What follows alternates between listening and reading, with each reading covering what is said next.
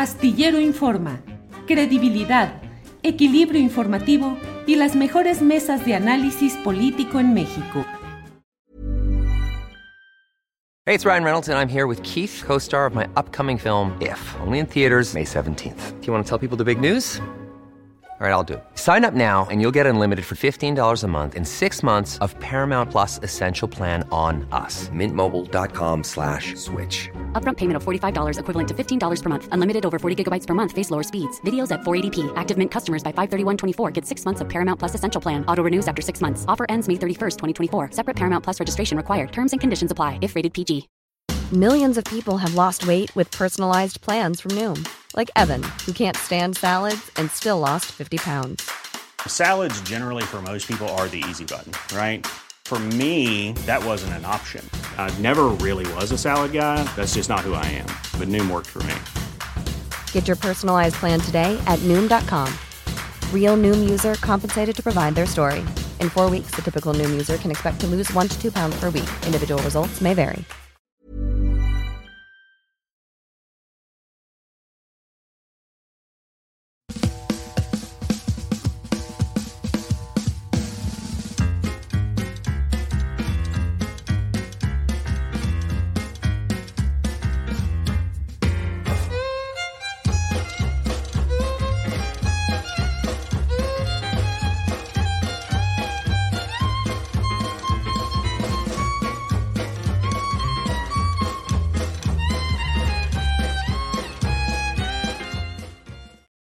La una de la tarde, la una de la tarde en punto y ya estamos aquí en Astillero Informa. Gracias por acompañarnos en este programa de una a tres de la tarde. Tendremos como siempre información, análisis, lo más relevante, mesa de periodismo, mesa específicamente sobre asuntos de seguridad.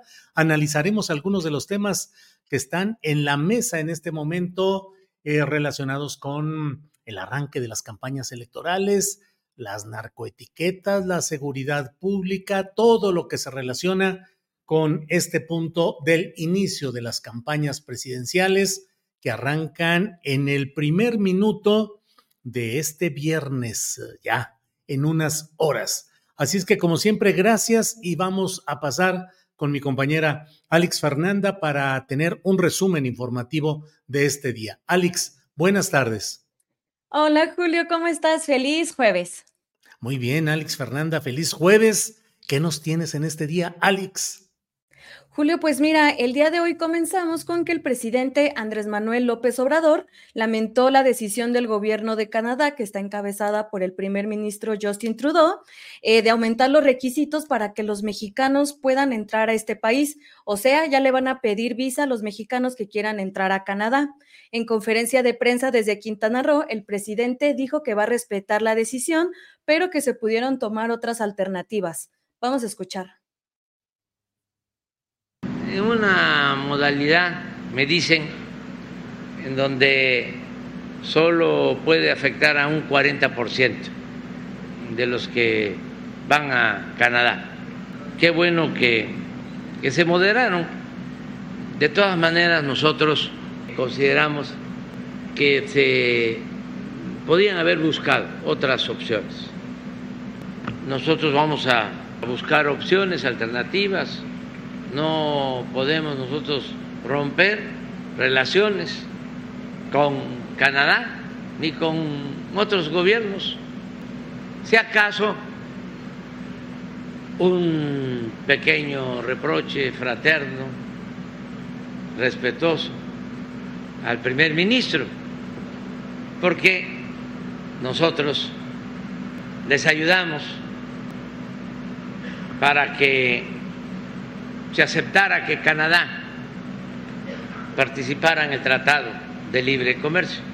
No hay eh, ninguna respuesta de parte nuestra para eh, afectar las relaciones, nada más que como está la temporada política, pues es muy difícil que se dé un encuentro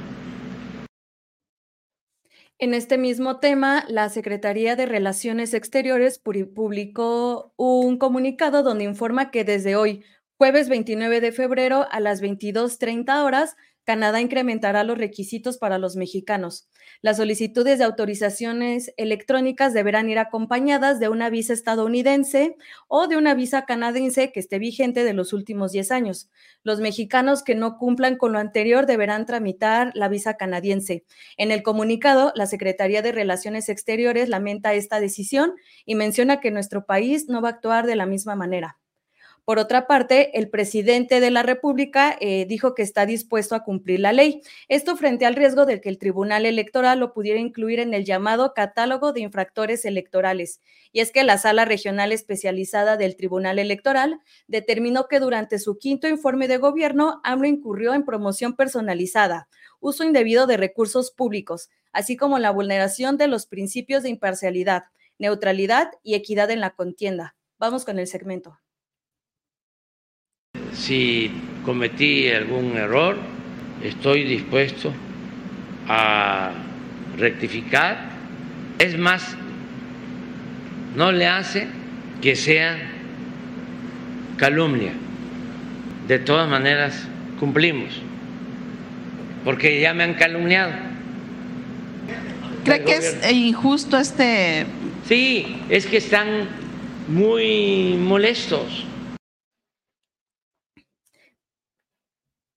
Y el presidente de la República confirmó que para que soportara la estructura del tren Maya, se enterraron en cavernas y en ríos subterráneos pilotes de acero, pero aclaró que estos no están dañados al medio ambiente, porque están, están protegidos de materiales que no provocan impactos negativos. Ante el cuestionamiento sobre los videos que han circulado a través de redes sociales donde se observa que se fracturaron cavernas, el presidente dijo que sí se han enterrado eh, este material de acero, pero que se ha tenido precaución para evitar daños. Pasando a otro tema, el día de hoy la doctora Claudia Sheinbaum Pardo, eh, candidata presidencial de la coalición Sigamos Haciendo Historia, presentó a su equipo de campaña. Vamos a escuchar quiénes son y cómo será su campaña. Mario Delgado, coordinador general de la campaña. Citlali Hernández es coordinadora de enlace con mujeres, muy importante. Adán Augusto López, coordinador político, Tatiana Cloutier, coordinadora de voceros, Marcelo Ebrard, coordinador de vínculo con organizaciones civiles y mexicanos en el exterior, Estela Damián, coordinadora de defensa del voto, Gerardo Fernández Noroña, coordinador del vínculo con organizaciones sociales, Renata Turrén, coordinadora del vínculo con Diálogos por la Transformación, Ricardo Monreal, coordinador de Enlace Territorial, Olivia Salomón y Ana María Lomelí, enlace con el sector empresarial, Manuel Velasco, coordinador de alianzas, y Regina Orozco, coordinadora de vínculo con organizaciones culturales y artistas, ella no pudo llegar el día de hoy, y César Yáñez, coordinador de Agenda y Giras. El día de mañana presento 100 puntos eh, de nuestro programa de nación. Eh, algunos son puntos de nuestros principios, cómo vamos a gobernar, y otros ya son proyectos específicos. Em, entonces, cada semana vamos a dar a conocer temas centrales. Además, vamos a hacer de dos a tres eventos diarios eventos masivos, dependiendo del lugar, eh, reuniones con sectores, también sector empresarial, con campesinos, con organizaciones sociales, con organizaciones civiles, y diario vamos a tener un encuentro con los medios de comunicación, como lo hemos tenido hasta ahora. Por otra parte, Xochil Gálvez, candidata presidencial de Fuerza y Corazón por México, confirmó en su conferencia de prensa que arrancará su campaña en la ciudad de Fresnillo, Zacatecas, y que vendrán 90 días complicados, 90 días intensos. Además, adelantó que en los próximos días veríamos TikToks donde aparece la botarga de dinosaurio, cadenas y la casa gris. Y Jorge Álvarez Maínez, candidato presidencial de Movimiento Ciudadano, arrancará su campaña en Lagos de Moreno, Jalisco. Finalmente, un juez de Estados Unidos suspendió este jueves la entrada en vigor de una ley de Texas que iba a permitir a los policías eh, arrestar, detener y expulsar a migrantes que sospecharan que hubieran entrado de forma ilegal a Estados Unidos. se tenía previsto que esta ley iba a entrar en vigor el lunes. Recuerden que toda la información la pueden encontrar en julioastillero.com. Julio, regresamos contigo.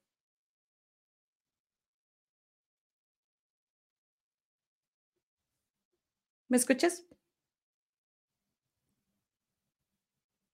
Ay, tu micrófono. Yo con mi micrófono, yo con el micrófono. Hoy me tocó, Alex. ¿Qué pasó? ¿Qué pasó? ¿En qué quedamos?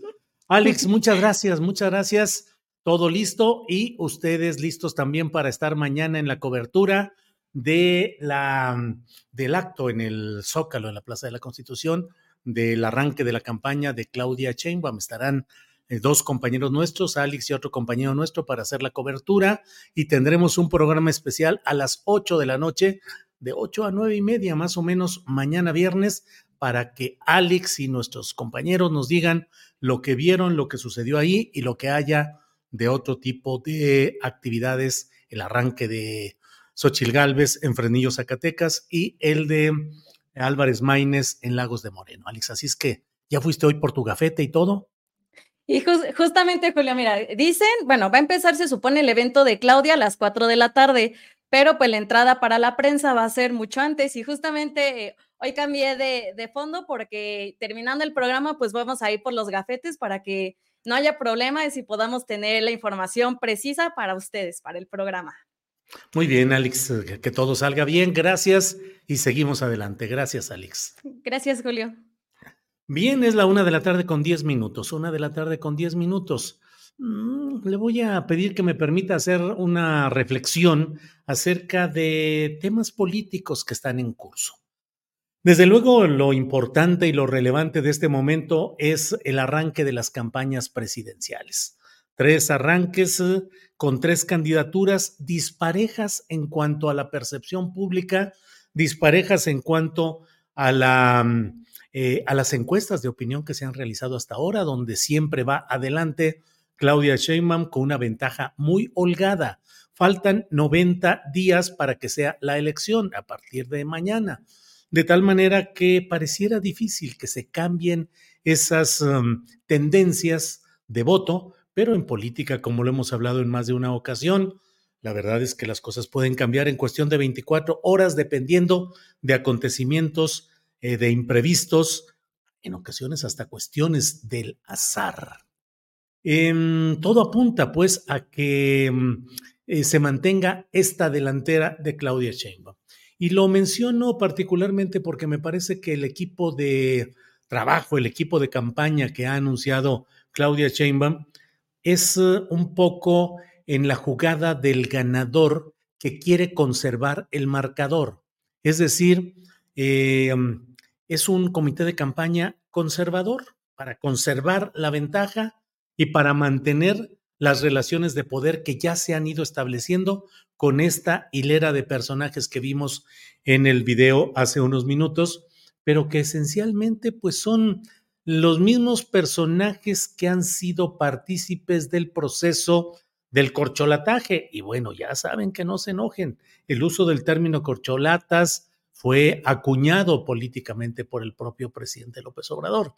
En todo ese proceso de corcholataje se dieron la participación de estos personajes que ahora siguen siendo tomados en cuenta, pero que han tenido una conducta, en el caso específico de Marcelo Ebrard y de Adán Augusto López Hernández, han tenido una conducta mm, distante, crítica expresamente en el caso de Ebrard, Mm, crítica, al menos en cuanto a actitudes, hasta faltas de respeto, yo diría, en el sentido de que el propio Adán Augusto López Hernández no asistió, no acompañó a Claudia Sheinbaum en fechas claves de su consolidación de la candidatura y de su proceso político de arranque.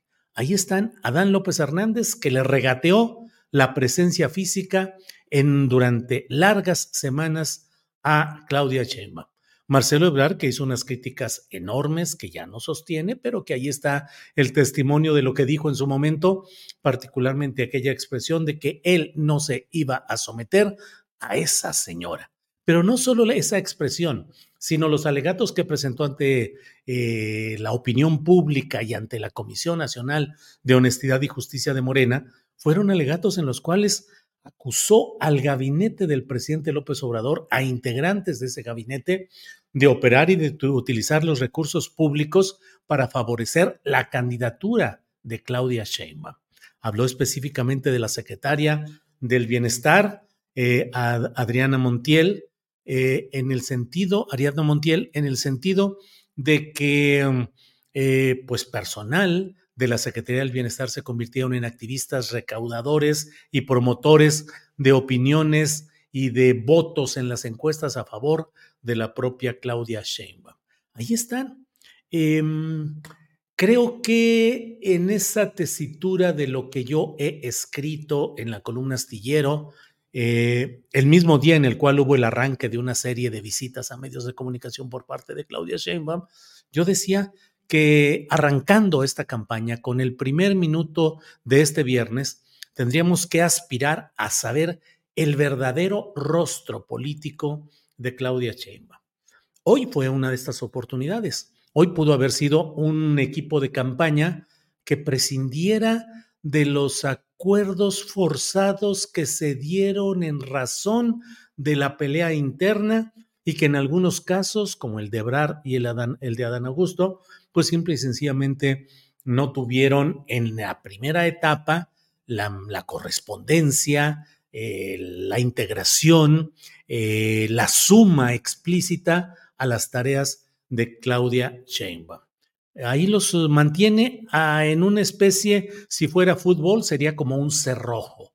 Sería cerrarse, cerrar la defensa, tratar de evitar que haya un gol del adversario y cerrarse y decir, ahorita no se mueva nada. Ahí están, ahí siguen, en encargos muy especiales, porque en el fondo, pues la coordinación de campaña, la coordinación general se mantiene para Mario Delgado, que es un hombre que no ha permitido que le coman demasiado espacio en ese juego interno.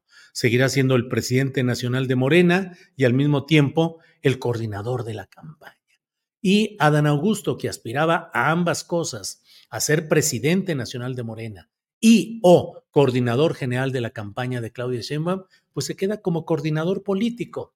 Ustedes recuerden que en política suele decirse que los cargos y las designaciones son como vehículos marítimos. Le pueden dar a alguien un transatlántico pero en, el, la, en la designación, en el nombramiento, y a la hora de la hora lo van convirtiendo en una lanchita playera. Y al revés, le pueden dar a alguien una lanchita, una cosa pequeña en apariencia, y sin embargo, ese oficio político y las circunstancias y el apoyo real de quien tiene la jefatura política lo convierte en un barco de gran calado, en una, en una eh, instrumento de navegación profunda de qué, cuál va a ser la circunstancia de Dan Augusto, coordinador político. ¿De verdad, de verdad va a tener toda la manga ancha para operar eh, como coordinador político o es un nombramiento más que puede irse diluyendo? Ya lo iremos viendo. Por otra parte, los demás eh, recipendiarios de, del beneficio de estar en ese comité de campaña, Ricardo Monreal, pues se da por súper bien pagado con el hecho de que uno de sus hermanos, Saúl, sea candidato a senador por Zacatecas, que mm, eh, personas cercanas a él tengan candidaturas a cargos de elección popular y que su hija, Catalina Monreal, haya sido designada candidata a la alcaldía de Cuauhtémoc, donde el propio Monreal ya fue jefe delegacional y donde eh, pues ha tenido una presencia eh, fuerte de control político el propio Ricardo Monreal, eh, eh, incluso con la presencia de Sandra Cuevas, cuya hechura política se le atribuye al Zacatecano. Eh, Manuel Velasco Cuello, pues se da por súper servido con lo que va ganando, que entre otras cosas es que alguien de su corriente política, Eduardo Ramírez, que fue su secretario general de gobierno de Manuel Velasco Cuello y que fue en el último tramo del gobierno de Velasco Cuello, fue el presidente de la mesa, de, el, el coordinador el presidente de la Junta de Coordinación Política del Congreso de Chiapas, es decir, en absoluta consonancia. Chiapas vuelve a ser patrimonio del Partido Verde y de la corriente de Manuel Velasco Cuello con el Niño Verde, así llamado, mal llamado, eh, Jorge Emilio González, en fin, vuelve el mismo entregar a Chiapas a esa entidad de las cuatro mentiras que ni es partido, ni defiende lo verde, ni es ecologista, ni sirve a México. Pero bueno, pues son los arreglos y los pagos políticos que se están dando ahí. Y en el equipo en general, pues eh, Claudia repite a los integrantes que ya había designado anteriormente. Renata Turren, en cierto, bueno, Gerardo Fernández Noroña, que es un ejemplo de cómo desde lo chiquito, en apariencia, puede crecerse políticamente de una manera extraordinaria. Eh, Gerardo Fernández Noroña, que va también ahí en el mismo equipo en la coordinación de campaña. Y eh, de, las, de los nombramientos que son propios, que son una decisión de Claudia Sheinbaum, pues está desde luego eh, Citlali Hernández va como coordinadora en el ramo de las mujeres, que es un ramo fundamental, pero esencialmente se mantiene pues la dupla directiva del Comité Nacional de Morena, Mario Delgado, coordinador general, Citlali Hernández, coordinadora de asuntos y relación con las mujeres, que es fundamental en el caso de Claudia Sheinbaum, y entra Tatiana Cloutier como coordinadora de voceros, que parece ser una designación y una determinación eh, específicamente propia de Claudia Sheinbaum. Habrá que ver si Tatiana Cloutier está en las mismas buenas condiciones que tuvo en 2018, cuando su aparición fue fresca, diferente, combativa, muy llamativa y generó mm, una convicción en grupos eh, de clases medias o de pensamiento conservador que creyeron en la posibilidad de un cambio político a través de la incorporación de personajes como la propia eh, Tatiana Cloutier. Ahora veremos si las circunstancias son parecidas o si segundas partes nunca son buenas. Ya lo iremos viendo. Pero lo demás, pues es el equipo de trabajo que ya había designado anteriormente eh, Claudia Sheinbaum y llama la atención la incorporación como coordinador de giras de César Yáñez, que fue el coordinador de giras y de comunicación social de Andrés Manuel López Obrador cuando Andrés Manuel estuvo eh, como dirigente político y como en vías de encaminarse a nueva candidatura presidencial. Allí estuvo César Yáñez. Así es que iremos viendo lo que sucede con este equipo de campaña, pero desde mi punto de vista, seguimos, uh, sigue pendiente saber el verdadero rostro político de Claudia Sheinbaum. Este comité de campaña pudo haber sido, pudo haber dado señales muy claras en las cuales hubiera incorporado a ciertos personajes que hicieran ver por dónde va eh, la nueva estructura política y el nuevo ánimo político de, de Claudia Sheinbaum, pero no, apuesta al cerrojo, a lo conservador, a mantener el mismo esquema, no generar turbulencias internas y caminar así. Bueno, pues hay varias, eh, varios mensajes, varios comentarios aquí, voy leyendo algunos. C. Sánchez dice, Cloutier no me convence tampoco. El juicio contra Calife es un gran error y más si dañó y más si daño a Morena. Quizá no por corrupta, sino incompetente como secretaria. Mario Herrera Tinajero dice, Claudia Sheinbaum ganaría mucho contando con el secretario de Hacienda y Crédito Público y manteniendo la titular de la Secretaría de Economía. Eh, dele. Eh, Promovisión 100 dice, hoy a las 10.35 am en Aristegui Noticias en su mesa de debate hablaron ya de nulificar las votaciones. ¿Cómo ves, Julio? Me pregunta Promovisión 100. Promovisión 100 me, me, enviaron el, el segmento de la grabación de esta, de, esta, de esta mesa. La verdad sí me sorprendió la enjundia y la mm, narrativa tan hecha de quienes participaron en esta mesa de análisis con ah, eh, Carmen Aristegui, porque pues sí, francamente, como que ya no tiene mucho sentido ir a estas elecciones porque están acumulando, según la visión que se dio a conocer en esta mesa, pues están acumulando todo para que ya desde ahora estén hablando como lo hablaron, pues de que hay que anular estas elecciones, hay que nulificarlas y hay que ir pensando en nuevas elecciones, porque la narrativa es que se han ido generando una serie de condiciones en el Instituto Nacional Electoral, el abuso de poder desde Palacio Nacional, el predominio del crimen organizado que está desatado, controlando ya la política plena, según lo que ahí se dijo por parte de los eh, opinantes. Y bueno, pues resulta, me, me, sí me resultó, sí debo decirle, Promovisión 100, que sí me resultó, eh, pues, em, impactante ver la acumulación de argumentos que desde mi punto de vista son desproporcionados. Se habló con, se insistió con esa enjundia que hemos escuchado en otras ocasiones, de que hay las pruebas suficientes en Estados Unidos del dinero dado a las campañas de López Obrador, que hay pruebas, que hay testimonios, no, no hay una concesión mínima al ejercicio de demanda que hemos hecho varios de que se prueben ese tipo de cosas para que puedan convertirse en una argumentación política no solo válida, sino además respetable en el debate. Porque de otra manera se trata de instalar una narrativa como esa que escuché hoy, debo decirlo con, con preocupación. Dije, bueno, eh, de verdad, o sea, eh, tanto se arma esta narrativa de que ya no hay nada que hacer. O sea, el gobierno actual va a imponer el resultado electoral y San se acabó. Así es que hay que ir pensando en qué es lo que sigue. Bueno, pues vamos a seguir adelante. Víctor Daniel Bustos Altamirano, hola Julio, ¿por qué ya no tienes intervención con tus valiosos comentarios en el programa de Aristegui? Víctor Daniel, pues supongo que como ya estoy muy metido acá, ya no ha habido oportunidad de invitaciones, pero siempre hay oportunidades por ahí. Ernesto Fragoso, Carmen, bueno, em, ¿cuál abuso del gobierno? Dice Octavio Fuentes. Em, eh, otro golpe mediático estúpido dirigido a los zombies xochitlecos, dice Gerardo Ruiz.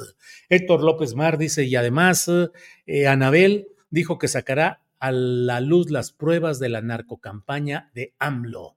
Y bueno, critica esa mesa de odiadores. Sócrates Abdel Sánchez dice, ¿por qué rodearse, Claudia, de gente que son lo mismo? Ay, ay, ay, déjeme ver porque no voy a estarme pasando de tiempo. No, que son lo mismo y proteger a los intereses de caciques contra los que siempre pelearon. Bueno, eh, Ana Mayoral, exactamente, Claudia debe dejar en el gabinete a Raquel Buenrostro. Es muy buen elemento. Lo que no pudo hacer Tatiana Cloutier lo hizo Raquel. Negoció la salinera emblemática de Baja California Sur. Em, que se atrevan para que vean cómo se desata la revuelta, Eduardo López. Y luego escuché esa argumentación que ya la he visto reflejada en varias columnas, eh, en el hecho de mencionar el caso de Orlando Hernández, el expresidente de Honduras, como una advertencia de que diga lo que diga hoy Estados Unidos, siempre podrá ir por un presidente narco, como podría ser un caso mexicano. O sea, eh, hablar y hablar de todo eso, me parece que mm, eh, sin pruebas, pues se sigue haciendo el juego a la dinámica retórica de la cual hemos hablado en otras ocasiones. Em, mm, mm, dice aquí, Diezirae 2007 preocupa a la 4T con su corrupción interna, pero la oposición no es una opción. Em, Mario Abonce, no hay ninguna señal válida que la botarga X gane las elecciones. Es por eso que ya están tramando el rechazo a la ganadora, que será Claudia Sheinbaum Pardo. Eh, Julio, ¿vas a venir a la Feria del Libro de Manzanillo? Dice Carlos AP. No, Carlos AP, no pude ir, me invitaron, agradecí la invitación, pero no, no oportunamente dije que no estaría por allá. Bueno, pues estas son algunas de las cosas que debemos tomar en cuenta. Se viene ya eh, el arranque de las campañas presidenciales.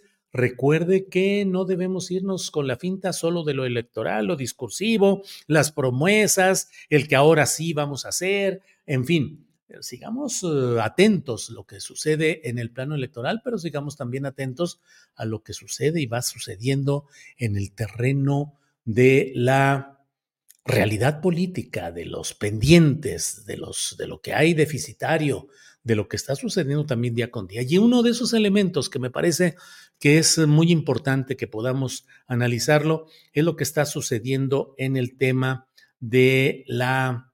Em, miren, aquí me envía eh, Alex la lista completa de los integrantes del equipo de Chainbaum, Mario Delgado, coordinador general de la campaña, Citlali Hernández, coordinadora de enlace con mujeres, Adán Augusto, coordinador político, Tatiana Cloutier, coordinadora de voceros, Marcelo Ebrar, coordinador de vínculo con organizaciones civiles y mexicanos en el exterior, es decir, vínculo con organizaciones civiles, clase media, mexicanos en el exterior, relaciones exteriores.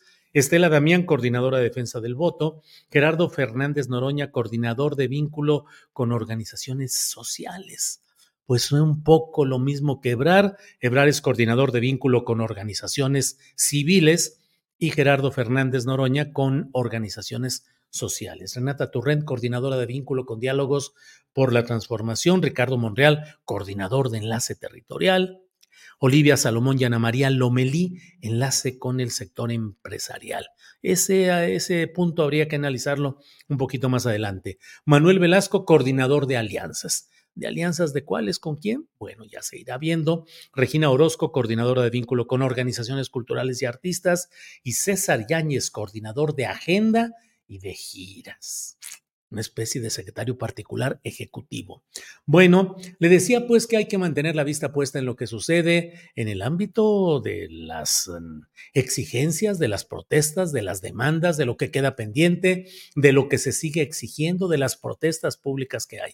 Y una de ellas se refiere a lo que sucede en el caso de los eh, padres de familia, los familiares de los desaparecidos de Ayotzinapa, de los estudiantes normalistas de Ayotzinapa. Ellos han estado en la Ciudad de México, han estado manifestándose, han estado protestando, están exigiendo diálogo y que haya la entrega del material eh, que, sigue teniendo, pues al menos eh, eh, indispuesto para la revisión pública el ejército, la Secretaría de la Defensa Nacional. ¿Qué está pasando? ¿Qué sucede? Mm, ¿Cuál es eh, la circunstancia de lo que ahí se está viendo y eh, conociendo? Eh, por ello y porque leí varios tweets relacionados con este tema, es que hoy tenemos la oportunidad de platicar con Raúl Romero. Raúl Romero es académico de la UNAM e integrante de la red universitaria anticapitalista. Raúl, buenas tardes. ¿Qué tal, Julio? Muy buenas tardes. Un saludo a ti y a tu auditorio.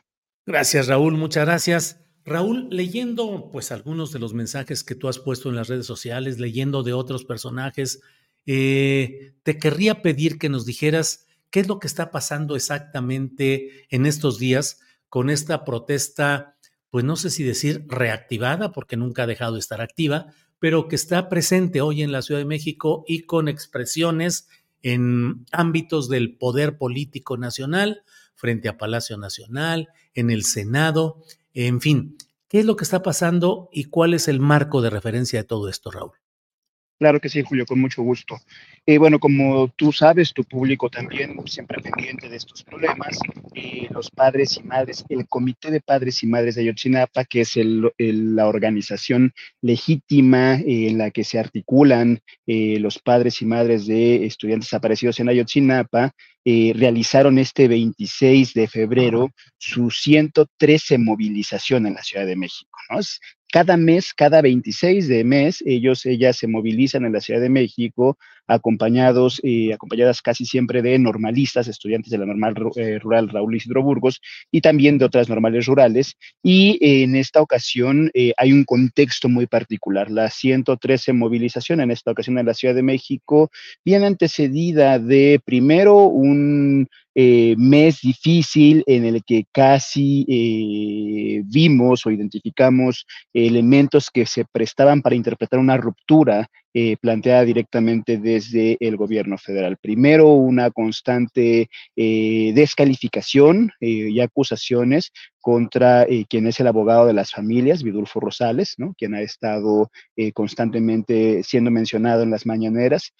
segundo, una, el mes pasado también in, una eh, creación de una nueva eh, eh, organización, ni siquiera podríamos llamar organización, sino una nueva serie de personas que, con las que el gobierno federal intentaba reunirse, abrogándoles la representación de padres y madres de familiares de desaparecidos. Y tercero, una descalificación también del presidente hacia los padres de familia, padres y madres de familia de Chinapa, básicamente acusándolos pues de, ser manipulados, ¿no? De no estar informados y de, estar siendo manipulados por parte de sus abogados. Eh, en ese contexto también aparece este fin de semana declaraciones de eh, Tomás Herón, desde Israel, gozando de su libertad, uno de los principales investigados y quien con sobre quien pesa una también una demanda de extradición por posibles vínculos con el crimen organizado, pero sí ya directamente por hechos de tortura. aparece este fin de semana desde Israel, primero dando declaraciones para un medio internacional y segundo haciendo señalamientos sobre que el presidente eh, de México, el actual presidente de México, estaba lucrando con el caso Ayotzinapa. ¿no? Entonces, ese es el contexto eh, que hay en torno a estas movilizaciones, un contexto ya de mucho desgaste, ya de mucho eh, roce y diría yo, no solo diferendo, sino incluso el propio presidente ha señalado que no será en su sexenio donde se encuentre justicia para Ayotzinapa, algo que contrasta completamente con lo que él dijo previo en la campaña y durante sus primeros días, donde decía que se encontraría justicia para el caso de Ayotzinapa y que por lo menos hoy, ya en sus declaraciones más recientes, no lo da eh, por sentado. En ese contexto, los padres y madres de, Ayotzinapa, acompañados eh, de normalistas, eh, realizan esta movilización como cada mes que va del Ángel de la Independencia al Zócalo con una parada en el antimonumento y en esta ocasión anuncian un plantón en el Zócalo de la Ciudad de México. Hay que mencionar que rara vez eh, eh, los padres y madres han realizado plantones en el Zócalo de la Ciudad de México y que esta vez como una, eh, en este, con, con, este contexto, frente a una relación prácticamente agotada, frente a una falta de compromiso a la palabra, ellos han decidido realizar este plantón con algunas exigencias básicas. La primera es diálogo y reunión con el presidente, algo que ha sido pues una demanda histórica y que me parecería el mínimo básico, fundamental para poder eh, construir, eh, seguir avanzando y reconstruyendo la confianza. Ellos están, ellos están proponiendo, eh, solicitando un diálogo directo con el presidente de la República. Segundo, la entrega de los 800 folios que permanecen en, manos del ejército y que no han a definir qué ha pasado con esos 17 jóvenes que fueron trasladados y que ahí hay un elemento clave para continuar con la investigación. Tercero, que se muestren los avances en el caso de la extradición de Tomás Cerón.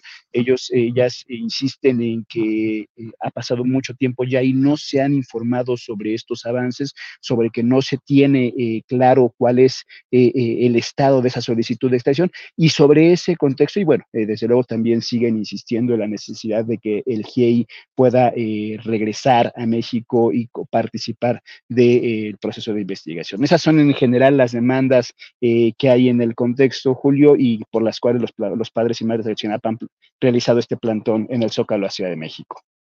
Raúl, ¿y cuál ha habido, em, diría, poca respuesta institucional, me parece, a, a, lo que están planteando, y al mismo tiempo pareciera haber pues expresiones que luego se prestan a que segmentos eh, de derecha o algunos segmentos digan, ah, está el riesgo de la violencia política, particularmente el lanzamiento de petardos en gobernación, creo que fue uno de los momentos, otro en el Senado. ¿Qué pasa con esas expresiones, Raúl? Mira, bueno, yo eh, hay que recordar que los, eh, las movilizaciones que se han realizado estos días han sido en el, en el Senado, como bien dices, cuando no los recibió eh, ninguna comisión.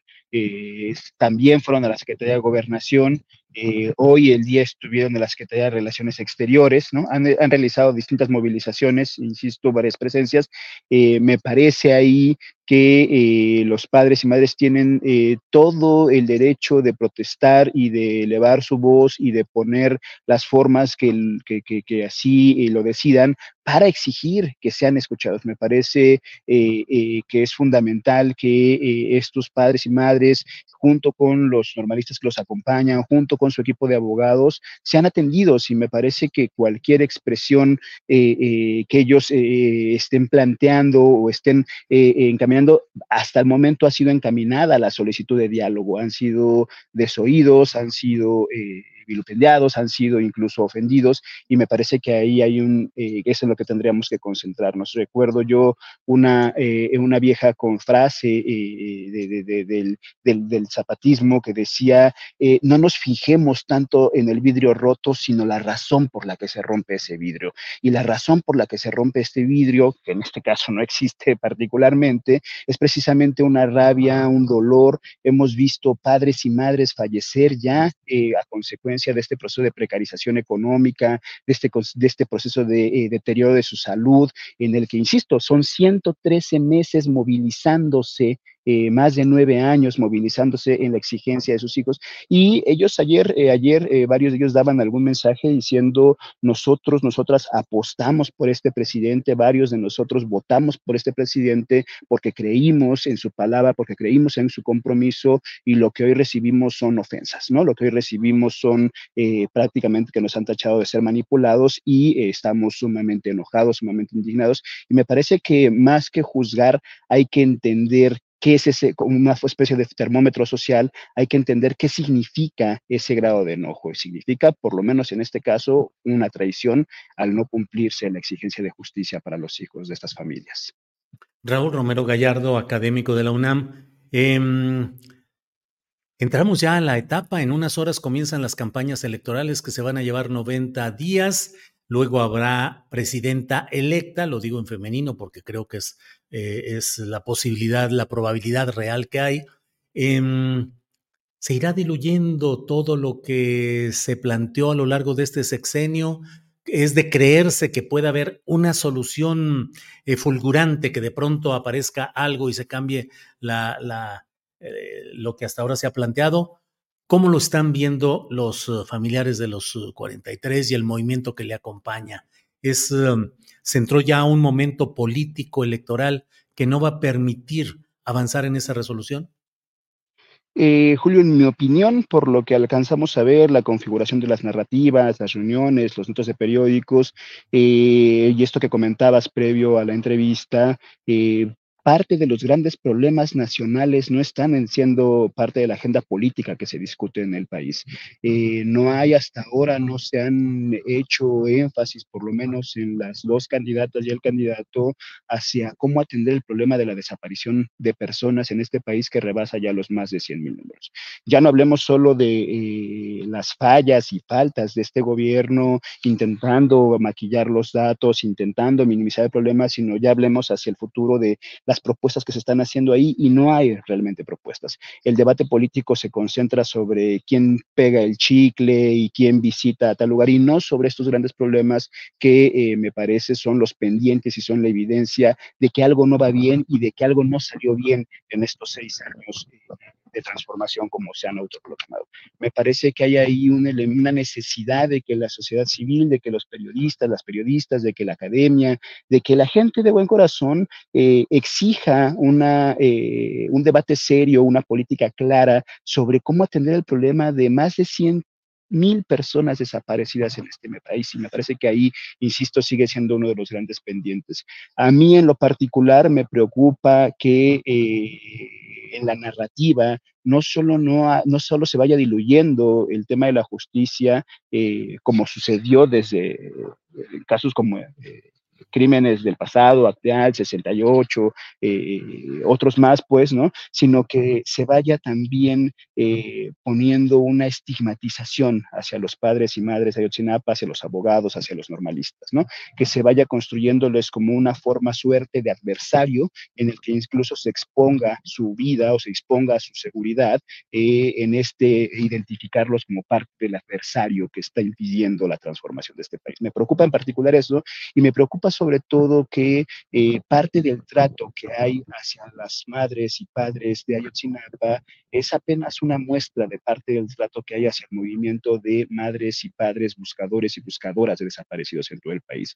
Si Ayotzinapa es uno de los casos emblemáticos y más importantes que eh, atrajo la atención nacional e internacional, ya ha llegado a este punto, ¿qué está pasando con nosotros miles y miles de desaparecidos en este país que no tienen la misma atracción mediática, que no tienen el, mismo, el mismo punto de interés de la opinión que Me parece que ahí es uno de los grandes problemas nacionales, insisto, en el que habría que insistir eh, para que no se diluya no solo el tema de la justicia, sino para que tampoco se cometa, se corre el riesgo de convertirlos en adversarios de un movimiento social poderoso que se estará eh, eh, manifestando en los próximos días de distintas maneras.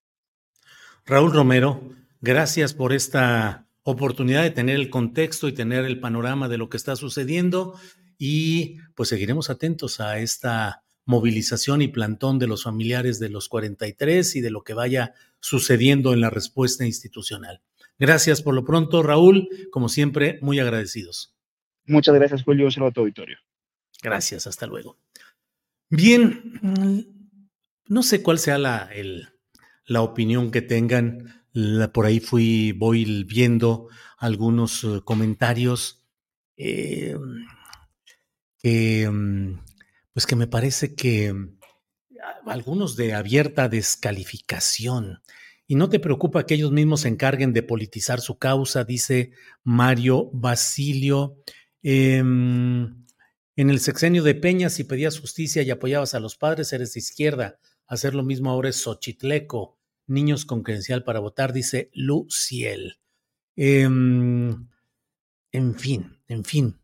Em, lo cierto, lo cierto, y creo que en eso no podemos cerrar los ojos, lo cierto es que no se ha avanzado lo que se esperaba en el esclarecimiento del asunto de la desaparición de 43 normalistas en Iguala Guerrero.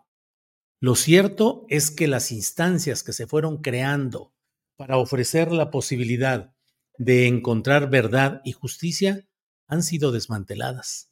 Lo cierto es que todo se topa con la muralla militar. Lo cierto es que los datos clave, la información rotunda, está en los pliegos y en los folios que la Secretaría de la Defensa Nacional, aunque está demostrado que existen esos folios y dónde deberían estar localizados originalmente, se ha negado a entregar 800 folios que contendrían la verdadera historia de lo sucedido en aquella ocasión.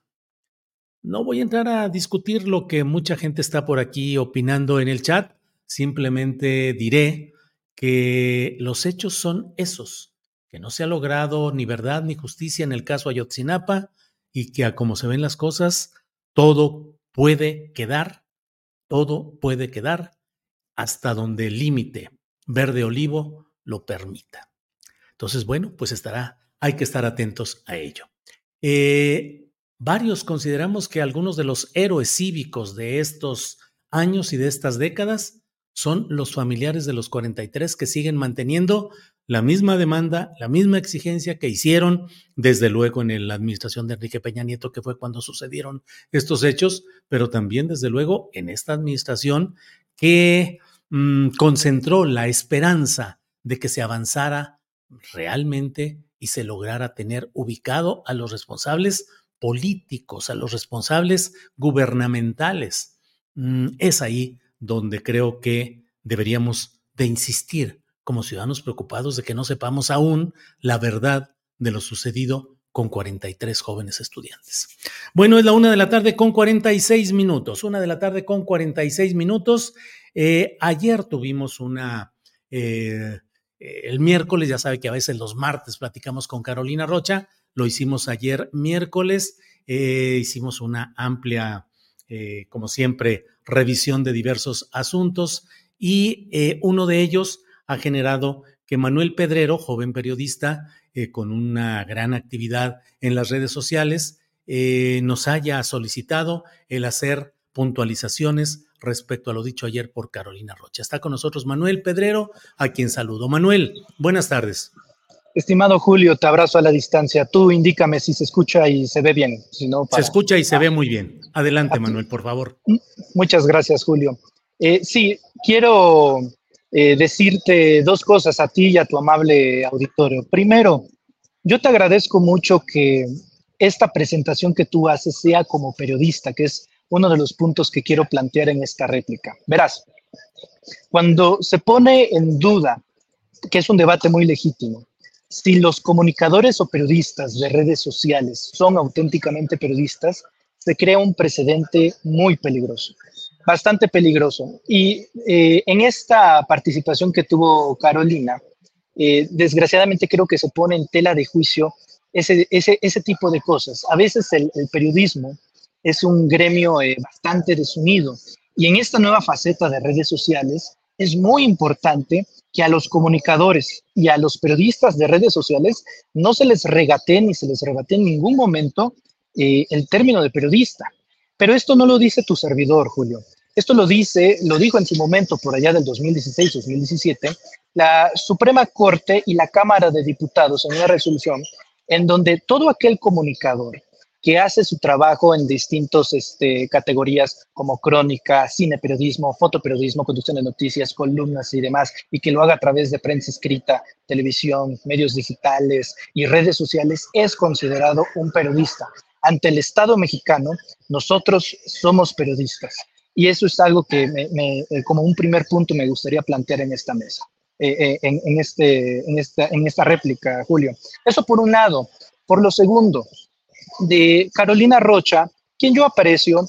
En la foto, cuando la muestra de manera instantánea, dice en, un comentario irónico, sarcástico, efusivo, que los que están presentes en la foto están dentro de la nómina de Palacio Nacional. Quiero asumir que cuando ella se refiere a nómina de Palacio Nacional, se podría referir posiblemente a trabajar burocráticamente dentro del Palacio Nacional o en su defecto recibir contratos de publicidad oficial a través de la comunicación social, de los servicios de comunicación social de la Presidencia de la República. Quiero decirte que eh, particularmente tres personas que aparecemos en esa fotografía, que son los periodistas Amir Ibrahim, Hans Salazar y tu servidor, ¿por qué resalto a estas tres personalidades? Porque los tres somos miembros y fundadores del medio Los Reporteros MX. Y para nosotros sí es, un, sí es un tema bastante sensible que se sugiera o que se dé por lo menos a la mínima probabilidad de duda que los que estamos ahí estamos también relacionados económicamente, eh, en este caso con el gobierno federal de Andrés Manuel López Obrador. ¿Por qué se da este criterio? A partir de una entrevista con Claudia Sheinbaum Pardo. Quiero decirte varias cosas, Julio. La primera, Reporteros MX, el medio de comunicación digital, y los tres eh, personajes, eh, las tres personas que acabo de nombrar, ninguno, ninguno cobra en Palacio Nacional. Nosotros ni siquiera hemos solicitado pautas ni eh, hemos hecho solicitudes de contratos de publicidad oficial, pero no solo con el gobierno federal, y tampoco ni siquiera con ninguno de los gobiernos estatales, ninguno de las 32 entidades federativas de la nación, ni con el Senado de la República, ni con la Cámara de Diputados. Es importante decir, Julio, que los periodistas de redes sociales, tú lo sabes muy bien, han logrado mantener una independencia, una autonomía, gracias a los sistemas de monetización que nos otorgan las plataformas, en este caso YouTube, que ha sido las formas en las que se han costeado muchas veces estos proyectos. Eh, también te quiero decir, Julio, te quiero decir que eh, en el caso de la entrevista con Claudio Sheinbaum Pardo, eh, pues es una entrevista que fácilmente hemos estado buscando en los últimos tres años y que por beneplácito de agendas y de coincidencias, tú sabes que ese día tuvo una gira de medios, coincidió que pudiéramos tener una interlocución de aproximadamente 55 minutos con Claudia Sheinbaum. Decirte, por ejemplo, que eh, cuando se busca, tú lo sabes muy bien, eh, se solicita entrevistas, pues a veces se dicen que sí y al final no. Brevemente te cuento que también en, en Villahermosa, Tabasco, nosotros estando en la Ciudad de México, Claudia iba a hacer una gira allá en Villahermosa, Tabasco, nos dijeron que sí a una entrevista, viajamos con todos los equipos a, a la entidad federativa de Tabasco y justamente en ese momento, a la mera hora, pues no, ya no se puede. es, es, importante revelar esto porque se cree que hay una especie de privilegio, que hay una especie de, de preferencia, de predilección y no es así. Realmente creo que ha sido más sencillo para los medios tradicionalistas acercarse a este tipo de figuras políticas. En síntesis, Julio, decirte que nada, nada de nómina, nada de recursos públicos, totalmente en una autonomía y haciendo lo que nosotros consideramos en Reporteros MX, comunicación al servicio de la nación, Julio. Manuel, pues con mucho gusto la oportunidad de hablar aquí en esta ocasión y cuando lo consideres conveniente. Eh, yo suelo decir que luego de que hago las entrevistas o que escucho a un invitado, no me gusta siempre decir algo eh, después de que se fue el entrevistado, eh, porque me parece que no es correcto. Yo siempre digo, hay que decirlo enfrente. Y déjame decirte que yo siempre he expresado el hecho de esa mm, descalificación del periodismo por cuestiones o académicas o documentales que no tiene sentido. En realidad, en México, los periodistas, cualquiera que de manera constante y que sea su forma de trabajo cotidiano, puede asumirse como periodista sin necesidad ni siquiera de un título profesional. Es decir, eh, son muchos los comunicadores que no tienen eh, el título eh, de, de, una profesión como licenciados en comunicación, licenciados en periodismo, pero tienen el oficio. Finalmente el periodismo es oficio, Manuel y en ese oficio vamos caminando todos. Yo suelo decir a veces, si vieran a veces las regadas que yo he dado eh, en, mi, en mis primeros, eh, eh, en mis años de formación, y ahí va uno caminando. Entonces, Manuel, con gusto estamos aquí atentos. yo no tengo ninguna descalificación a quienes en las redes sociales actúan o participan en un ejercicio de comunicación, de periodismo. Aquí estamos y seguimos adelante, Manuel. Por eso te reitero la introducción del principio, Julio. No sabes lo importante. Es, es una lucha eh, eh, de años, Julio, porque eh, no solamente se, se, ha regateado a veces por el público, que es totalmente legítimo esa, ese tipo de críticas, pero sino también por la, la clase política, ¿no? Y ahí es donde expreso mi preocupación, porque a veces regatearlo eh, es no también aceptar que muchas veces, como desgraciadamente suele ser parte del oficio, pues eh, se reciben presiones o amenazas por tocar temas que puedan resultar sensibles a grupos específicos de poder o a grupos específicos también de poder económico, poder militar, poder eclesiástico, poder criminal, etcétera. Entonces, eh, yo, yo te reconozco eso, estimado Julio, y, y tu ética periodística de siempre, y por eso te agradezco mucho que nos hayas cedido unos minutos en tu valioso espacio para comentarte esto a ti y a tu auditorio. Manuel Pedrero, conductor de Sin Máscaras, gracias a ti, a Ibrahim, a Hans, gracias por estar aquí y seguimos adelante. Gracias, Manuel. Si me permites una última cosa, querido Julio, eh, te quiero te quiero decir una, eh, algo brevemente. En estos momentos tu servidor tiene 21 años, pero hace 10 y yo soy de Comalcalco, Tabasco. Eh, en el sureste siempre ha sido un privilegio tener acceso a, Internet. Y te quiero comentar que cuando yo era niño yo me emocionaba mucho de ir a la peluquería con mi papá porque era la única oportunidad que yo tenía para poder leer la jornada. Entonces mm. eh, no, no llegaban, no, no, llegan incluso periódicos de circulación nacional, entonces por lo menos una vez cada mes me tocaba leer ahí la columna astillero y mira qué maravilla, qué bendita es la vida, ahora puedo tener interlocución contigo, maestro. Te quiero, te abrazo y te respeto. Manuel, muchas gracias. Qué recuerdo, te lo agradezco mucho. De las cosas que me emocionan es saber que jóvenes o adolescentes han leído o han escuchado, pues aquí el rollo que nos echamos. Así es que aprecio mucho tus palabras, Manuel, y seguimos en contacto. Bendiciones y saludos.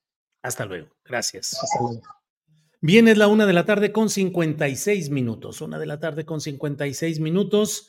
Eh, eh, hay una nota que está en la jornada, en el portal de la jornada, dice en su cuarto día de protestas, padres y madres de los 43 normalistas de Ayotzinapa se manifiestan en la Secretaría de Relaciones Exteriores, donde anunciaron que se mantendrán en plantón indefinido en el Zócalo capitalino, pues no han tenido respuesta sobre su solicitud de audiencia con el presidente López Obrador. Vidulfo Rosales, abogado de los familiares, indicó que lo que están pidiendo es una fecha en la que el jefe del Ejecutivo los pueda recibir pero no han tenido respuesta. A pesar de que mañana arranca la campaña de Claudia Sheinbaum en el Zócalo, continuarán el plantón que iniciaron el lunes pasado y se tenía previsto que hoy concluyera. Así es que allí estará adelante, allí estará presente eh, el plantón de los familiares de los 43. Bueno, pues ahí estamos con toda esa información. Una nota también muy interesante que está también en el portal de la jornada es eh, el secretario de la Marina, José Rafael Ojeda Durán, ha confirmado que cambia la dirección general, cambia el titular de la Dirección General del Aeropuerto Internacional de la Ciudad de México. Sale el vicealmirante Carlos Velázquez Tiscareño, deja el cargo y en su lugar entra el contraalmirante José Ramón Rivera Parga, quien actualmente es director de operaciones de la Terminal Aérea Capitalina. Pues estas son algunas de las informaciones relevantes de esta hora. Mm, me quedé con una eh, leí algunos comentarios y me quedé con esta, eh, eh, algunas críticas o señalamientos de por qué hablaba de que el comité de campaña de Claudia Sheinbaum es de un talante conservador. Y déjeme agregar nada más esto. hoy el presidente de la República, Andrés Manuel López Obrador, está actuando, está innovando, está empujando, está en batalla política frente a los gobiernos de Estados Unidos, de Canadá, varios lugares así, y yo creo que Claudia tiene que mostrar también un talante arriesgado, distinto, convocante, excitante en términos políticos electorales, que haga que no solo se vote por una continuidad, sino que se vote también por una serie de propuestas. Leí una de las pocas propuestas especiales que ha hecho, una de ellas el proponer que ya no haya reelección al menos no sé si continua o discontinua, leí solo no a la reelección de diputados federales y senadores. Me parece bien, pero creo que Claudia tiene, ya lo escucharemos, ya veremos si en las 100 propuestas que va a hacer mañana en la Plaza de la Constitución presenta temas y propuestas que sean realmente muy eh, atractivas, que generen discusión, que generen debate y que vayan mostrando el rostro de liderazgo que va asumiendo la propia Claudia Sheinbaum. Eh, miren, aquí cayó mi vista en este mensaje. Viridiana Jaramillo dice, mi hija de 10 años llegando de la escuela me pregunta, ¿qué nos cuenta hoy Julio, mamá? ¿Qué nos cuenta hoy Julio, mamá? Apoyemos a los buenos periodistas. Viridiana Jaramillo, muchas gracias. Saludos a usted, saludos a, saludos a su hija. Cuando llegue, por favor, dígale cuando pregunte, ¿qué nos cuenta hoy Julio? Mamá, dígale, hoy Julio nos envió un saludo a ti, chiquita, y a, la mamá. Gracias por estar en todo esto. Gracias y seguimos adelante. ¿Qué más, Julio Astillero, el mejor periodista de México? Es señor Ro, muchas gracias, muy amable. Mm, calma, Claudia aún no inicia, dice Alma Ruiz. Eh, pues sí, eh, Omar Loyo dice, me puso muy feliz el hecho de ser como siempre Julio tan correcto, emotivo y condescendiente con los comentarios y en especial con la anécdota de Manuel Pedrero. Pues Omar, muchos saludos. Em, Julio, ¿entrevistarás a la doctora Claudia Sheinbaum? Pregunta Lulo César 2001. No, nos dijeron que no, que no, no, no podría darse la entrevista, que probablemente en el curso de la campaña, que nos avisan y bueno, pues estaremos aquí esperando yo creo que cada semanita vamos a mandar un mensaje a ver si ya nos dan alguna posibilidad de una entrevista, pero no, no, no habrá entrevista.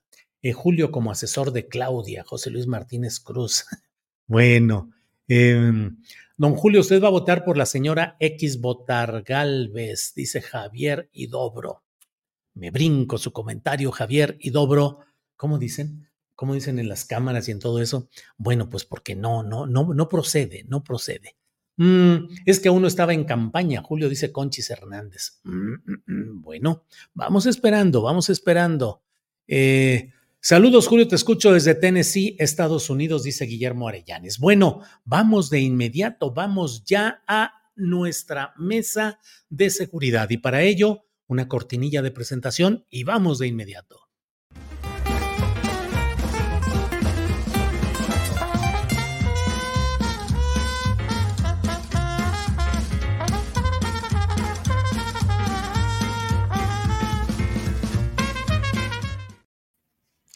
Ya estamos por aquí. Ricardo Ravelo, buenas tardes. Hola Julio, buenas tardes. Es un gusto saludarte, acompañarte este jueves. Este, un saludo a Guadalupe, a Víctor y a la audiencia. Guadalupe Correa Cabrera, buenas tardes. Muy buenas tardes, Víctor. También es un placer estar contigo, con Ricardo, con Víctor. Eh, ya llevamos tiempo, ya casi vamos para tres años juntos más, ¿verdad? Sí, sí, sí, parece. ¿Cómo ha pasado el tiempo? ¿Cómo ha pasado el tiempo? Parece canción romántica, pero eso es cierto. Víctor Ronquillo, buenas tardes. Buenas tardes, pues eso explica también el por qué esos personajes que nos anteceden, ¿no? En la cortinilla, en donde yo me veo con el pelo absolutamente negro. Y ahora pues ya, ya lo tengo blanco, pero bueno, es un buen recuerdo del Víctor Ronquillo que fui. Bueno, pues obviamente lo saludo con mucho afecto y obviamente recordando aquellos que alguna vez fuimos, pues hace tres años, ¿no? Sí, así es, así es. Fotografías que nos delatan, pero bueno, el jueves pasado tuvimos en el orden en el que participamos, estuvo primero Guadalupe Correa, luego Víctor Ronquillo, luego Ricardo Ravelo.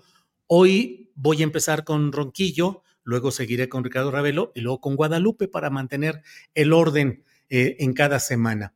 Eh, Víctor, antes de que entremos a detalles específicos de la mesa, pues ya empieza la, la, las campañas presidenciales con el primer minuto de, esta, eh, de este viernes. y creo que el tema que al menos la oposición pues mantiene muy vigente es el del crimen organizado, de la inseguridad pública, Xochitl Gálvez inicia en Fresnillo, Zacatecas, que tiene récord de, una de las ciudades más peligrosas pues, del mundo, según entiendo, con mayor índice de criminalidad, eh, territorio dominado por los Monreal. Em, eh, va Maines, va a Lagos de Moreno. No sé si su intención sea el pleito con Enrique Alfaro, y que quieran ir a meterse a su gallinero para decirle aquí hacemos un acto, o si también tenga relación, porque Lagos de Moreno es una zona muy difícil en cuestión de crimen organizado y de actos delictivos. En fin, y desde luego el reto a la puntera a, Claudia Sheinbaum de qué haría en su gobierno distinto o diferente o más eficaz en estos terrenos. Disculpa, Víctor, tanto rollo para preguntarte qué opinas de todo esto en el arranque de las campañas. Bueno, mira, lo primero que eh, hay que decir es que al final de cuentas, eh, pues Xochitl Galvez lo que ha mostrado, pues es simplemente la utilización de estos escenarios, ¿no? Inició su precampaña también en algún lugar con un significado, pues no precisamente político, ¿no? Sino buscando mover esas fibras, eh, convocar al miedo. Al final de cuentas, eh, lo que se llevará a cabo, según anuncia su equipo de campaña y según ha hecho, se ha hecho público, pues es una puesta en escena, ¿no? Una marcha nocturna.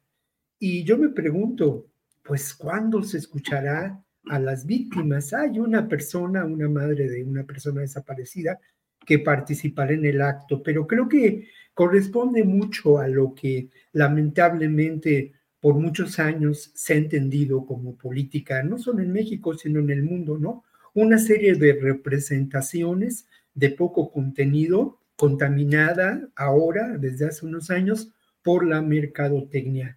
De Mañez, pues no sabemos, ¿no? Al final de cuentas, no, no ha ejercido él un puesto que pudiéramos señalar en el que eh, mostrara un proyecto posible de seguridad tampoco ha sido uno de los temas que ha tratado en sus, en sus discursos. Claro, ha sido también un caballito de batalla para pues atacar al gobierno de Andrés Manuel López Obrador y al proyecto de la Cuarta Transformación, pero realmente no, no ha hablado de estrategia.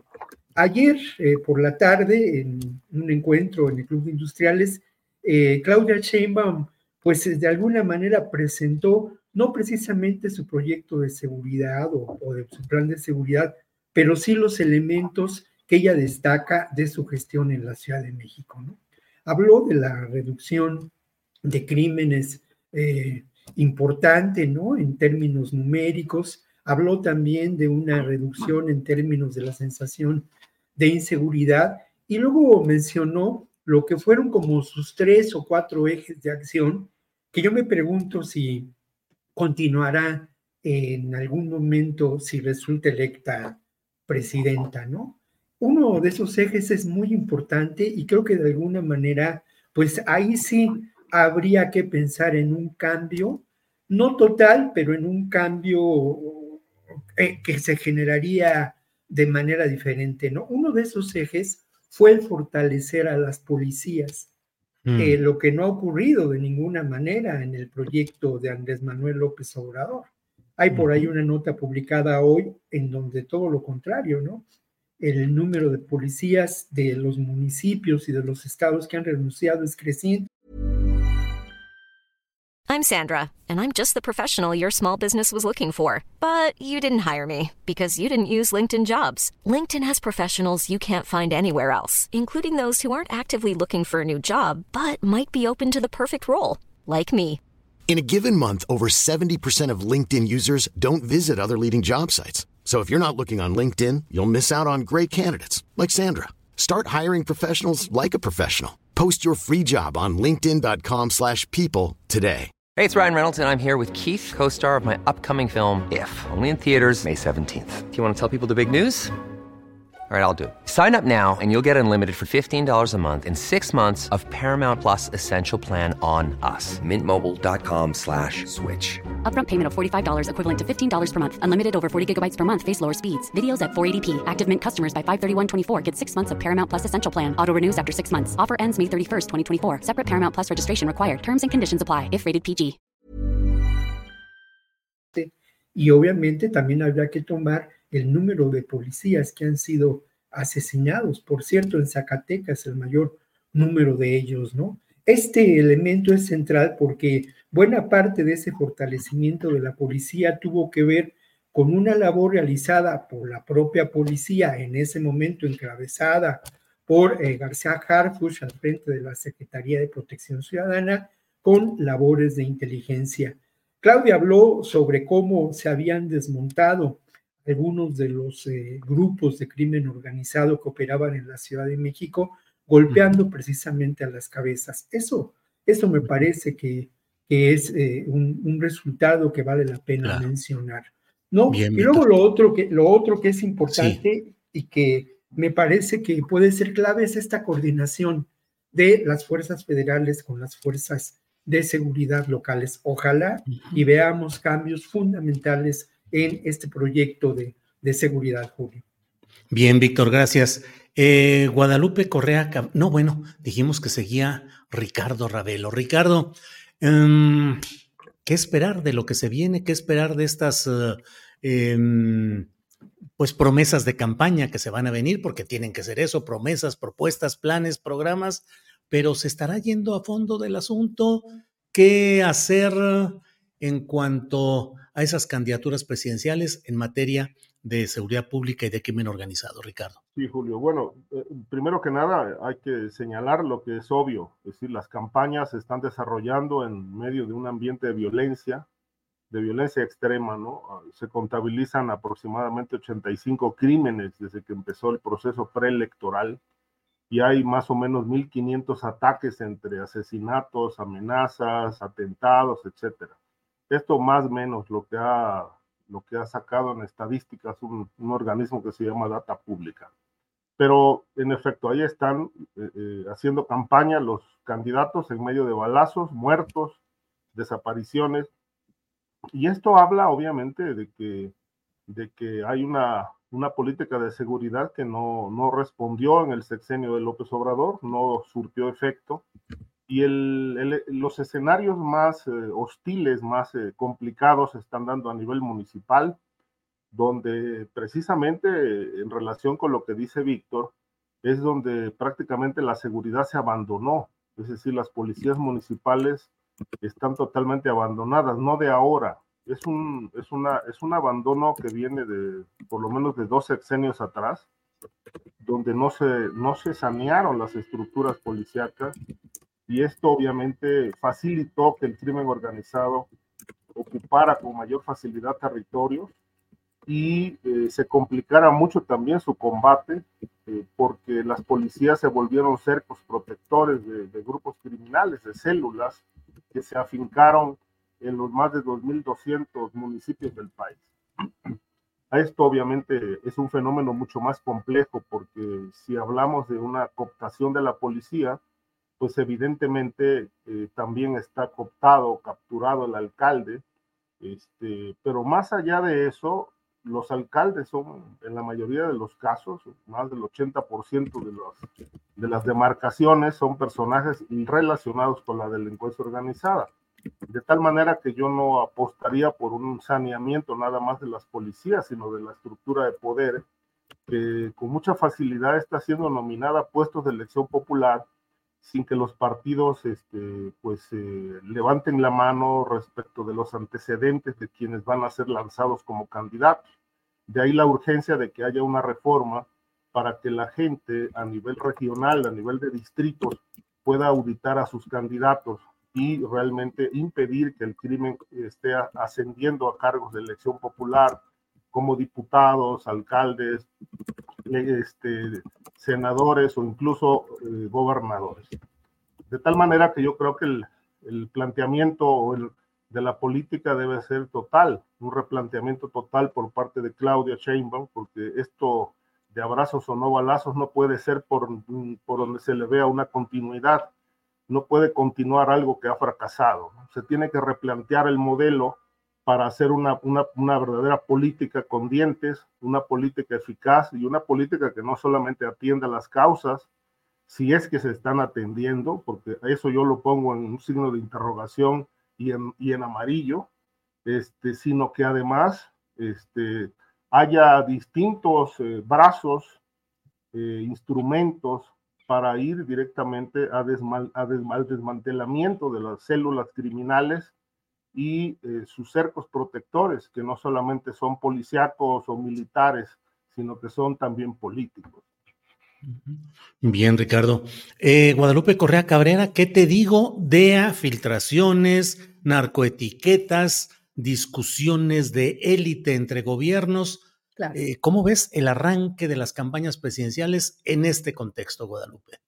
Sí, bueno, lo que esperábamos, ¿no? Mucho del discurso, de la narrativa, de los ataques, de principalmente por parte de la oposición, ¿no? Porque la candidata puntera con un gran margen, pues es Claudia Sheinbaum, que también se va y ya empezó eh, de hecho, antes de las campañas, eh, en los días previos, a presentar lo que va a ser su defensa, ¿no? Sabe perfectamente, todos sabemos perfectamente que pues eh, la piedra en el zapato del gobierno de la Cuarta Transformación ha sido el tema de la seguridad, lo hemos dicho aquí en múltiples ocasiones. A mí me preocupan varias cosas por lo que va realmente a suceder.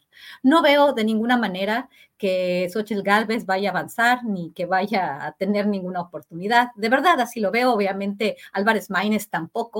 Estos, estos, eh, pues estos, por ejemplo, el, caso, ¿no? De Dante Delgado, Álvarez Maínez, eh, eh, su partido, pues realmente está jugando, ¿no? Esta presión que está ejerciendo, tener espacios, tener, tener, hacer lo que siempre ha hecho Dante Delgado, ¿no? Aprovechar estas coyunturas para ver a quién da su apoyo y para ver cómo presiona para seguir manteniéndose en la política, ¿no? Esto yo le llamo los parásitos de la política mexicana. el tema de la seguridad es complicado, debe haber una respuesta, me preocupa bastante porque ya los militares están en las calles. el plan de Claudia Sheinbaum eh, y de los cercanos a ella es toda la cuestión de la hipervigilancia de las cámaras y muy, probablemente, como en el caso de Bukele, pues se va a, aceptar este tipo de pérdida de las libertades, de violación de derechos humanos, quizás eh, en el caso de que, de que se aplique la mano dura ¿no? por parte del ejército, es, es preocupante. Sin embargo, aquí Aquí también, por el otro lado, se está jugando otro juego y pues ¿quién está frotándose las manos? Pues los estadounidenses, ¿no?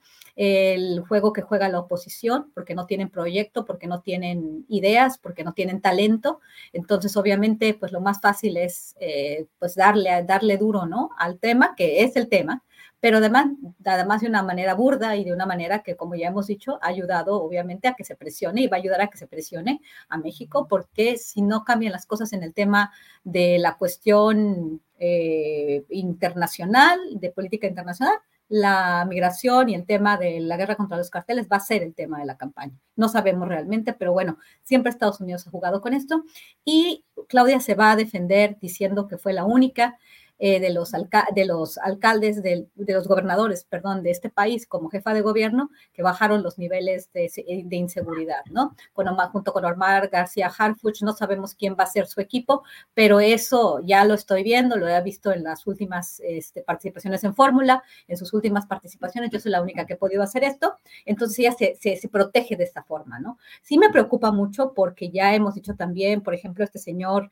el, hijo del, del, este, del secretario de Turismo, este... Eh, Torruco, Miguel Torruco. Torruco, Torruco, el señor Torruco, eh, Torruco Junior, ¿verdad? El Junior este, hizo esta propuesta, ¿no? La, la hipervigilancia, los C5, este, y esto combinado con el, con el ejército, pues sí me, me, plantea una situación complicada por el tema también de la corrupción y por el tema dentro de, de las Fuerzas Armadas, eh, que nada más porque llegó Andrés Manuel y porque está Claudia, no se han resuelto todos los vicios, ¿no? Que vimos desde, pues supuestamente, el general Cienfuegos, el tema del guachicoleo, y cómo están las estructuras dentro del ejército mexicano. No estoy diciendo que, que, las Fuerzas Armadas per se sean corruptas, pero eh, hay cuestiones que no se han resuelto y que todavía tenemos un país pues muy corrupto y este problema no, no, no se le ve solución. Entiendo por qué los abrazos y no balazos, entiendo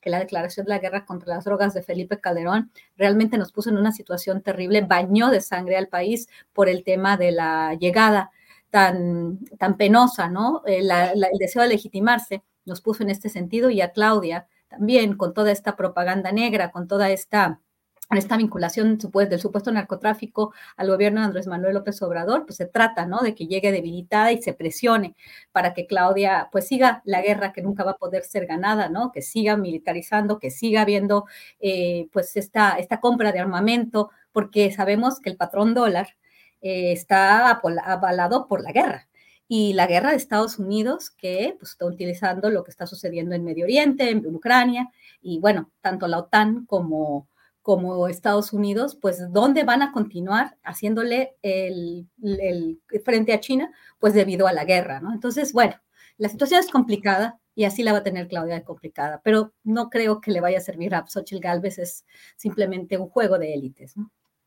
Bien, Guadalupe, gracias. Víctor Ronquillo, eh, te propongo, a reserva de lo que desees agregar sobre este tema que acabamos de pasar, pero está también otro que es el relacionado con este, no sé si extraña reactivación procesal de la demanda o la, demanda presentada por Pío López Obrador contra Carlos Loret de Mola y que ha generado una serie de posicionamientos polarizados, quienes critican arduamente, acremente a Loret de Mola y a Latinos y quienes eh, eh, lo señalan casi como un héroe de la libertad de expresión. ¿Qué piensas, Víctor?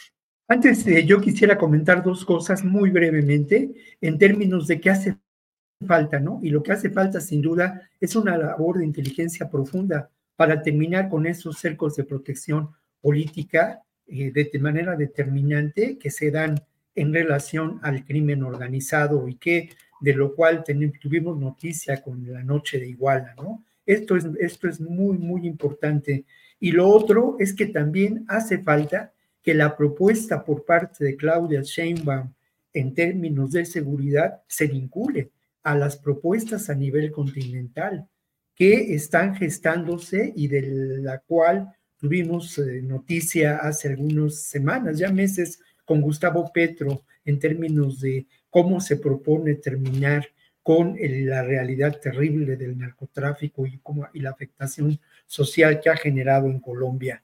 Y bueno, respecto a esto, a mí me parece que pues es parte y un homenaje involuntario, muy voluntario más bien, a José Agustín, ¿no? Es parte de la tragicomedia mexicana y esto es eh, una primera lectura que se hace de este hecho, ¿no?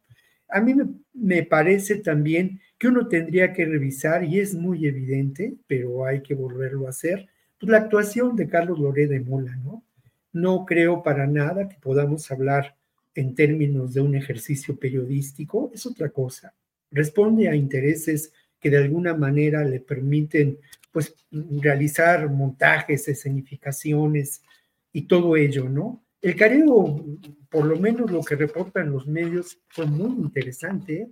Yo la única nota que leí de ese careo se publicó en Reforma y llama la atención y quizá eso nos puede llevar a preguntarnos a quién beneficia al final de cuentas esta demanda. ¿Qué se busca con ponerla sobre la mesa hoy, no? Y Loret de Mola en ese careo, o al salir de ese careo, dijo, no pudo desmentir un solo renglón de nuestro reportaje. Un reportaje que hay que decir, pues no es tal, ¿no? Alguien, pues seguramente alguna fuente de información de las que acostumbra Loret y muchos periodistas que eh, pues lo hacen y que sus fuentes de información corresponden a los aparatos de seguridad y de inteligencia del Estado y ahí, ahí es determinante ¿eh? qué fuentes de información elegimos para eh, trabajar en el periodismo. No creo que lamentablemente muchos periodistas pues siguen vinculados a estos órganos, a estos sótanos del poder. Lo otro, pues es la reacción de Andrés Manuel López Obrador ante esto, ¿no? En donde él dice, bueno, pues yo tengo seis o siete años que no veo a Pío, me asombra que lo haya hecho y dice que, bueno, que seguramente esta, esta demanda no prosperará porque enfrentará al Poder Judicial. Pero hay que insistir en la pregunta y esto tiene que ver con el escenario político, ¿no? ¿A quién beneficia en estos momentos? En estos momentos quién de alguna manera gana bonos de credibilidad ante estos hechos, ¿no? Es un poco lo mismo. ¿Qué ha pasado con los periodistas que perpetraron esta serie de, de falsedades que, que, se inició con Narco Presidente? ¿Qué ha pasado con Tim Golden? ¿No? ¿Qué ha pasado con Anabel Hernández, supuesta víctima o no víctima de un atentado que de alguna manera reconfigura su posición ante los medios? En fin, ¿no? Hay también un intento de, buscar ganar espacios y ganar credibilidad detrás de estos eh, acontecimientos que, que, resultan en ocasiones, pues, eh, fuera, como dices tú, reactivados. ¿Con qué propósito? Bien, Víctor, gracias. Ricardo Ravelo, ¿qué opinas sobre este tema del careo Pío López Obrador, Carlos Loret? Bueno, es un tema espinoso, complicado, eh, más allá de, las, eh, de la historial personal de Loret, eh, sus hierros, desatinos, fallas, que las tienen y como periodistas todos las tenemos. Este, yo lo que podría decir es que, bueno, ahí está una evidencia que se llama un video, donde Pío está recibiendo un sobre con dinero. Eh, no es tampoco una suma descomunal, es, es una cantidad menor hasta donde recuerdo, pero que, bueno, generó el escándalo, se magnificó, se utilizó como un, arma política para, para golpear también al, presidente. Este, yo creo que este es el ruido que se hizo en torno a esto. Es decir, no hay ninguna duda de que Morena se financió de esa manera y que pues ahí encontraron eh, un hilo eh, con ese video y esa entrega de dinero en un sobre al hermano del presidente, que fue en 2015, si no mal recuerdo este, esta entrega, pero que se utilizó a la postre como un, un instrumento de golpe bajo, golpe político, para denostar un movimiento, un movimiento que sabemos que se financió de esa manera, incluso el propio López Obrador tenía una cuenta bancaria en HCBC que luego se la cancelaron, donde él recibía dinero de la gente para el movimiento, para su lucha. Esto no es nada nuevo, es decir, ¿qué pone en evidencia el sobre? Este, pues lo mismo que los depósitos a López Obrador en su cuenta bancaria de, de HSBC que luego le cancelaron.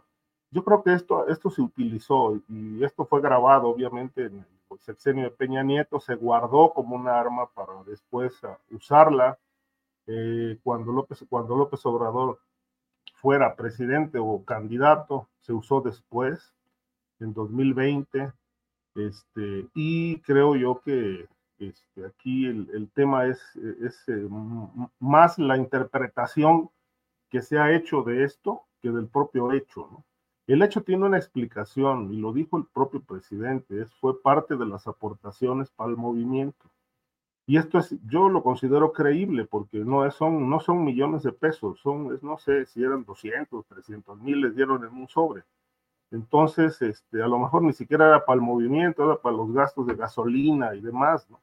Pero bueno, al final tiene una justificación porque así se financió Morena, es decir, con dinero, eh, ya de gobernadores, ya de simpatizantes, incluso hasta la gente del PRI aportó dinero ahí, empresarios de la derecha también aportaron dinero, que simpatizaban con las ideas y de la propuesta de López Obrador, es decir, aquí hubo dinero de todo. Entonces, eso no es el, digamos, para mí no es el tema central. El, el punto es que esto lo usaron, lo inflaron y lo volvieron una bomba para aventarla en un momento político clave, que fue pues por ahí del 2020, cuando se aproximaban las elecciones intermedias este, del 2021. Pero respecto del careo, eh, yo creo que el, el, careo, pues, pues evidentemente Pío tiene que aceptar que pues, recibió el dinero porque pues ahí está el video. ¿no? Este, no sé si ya se analizó bien, porque pues, también se hablaba de un montaje muy al estilo de, de Loret.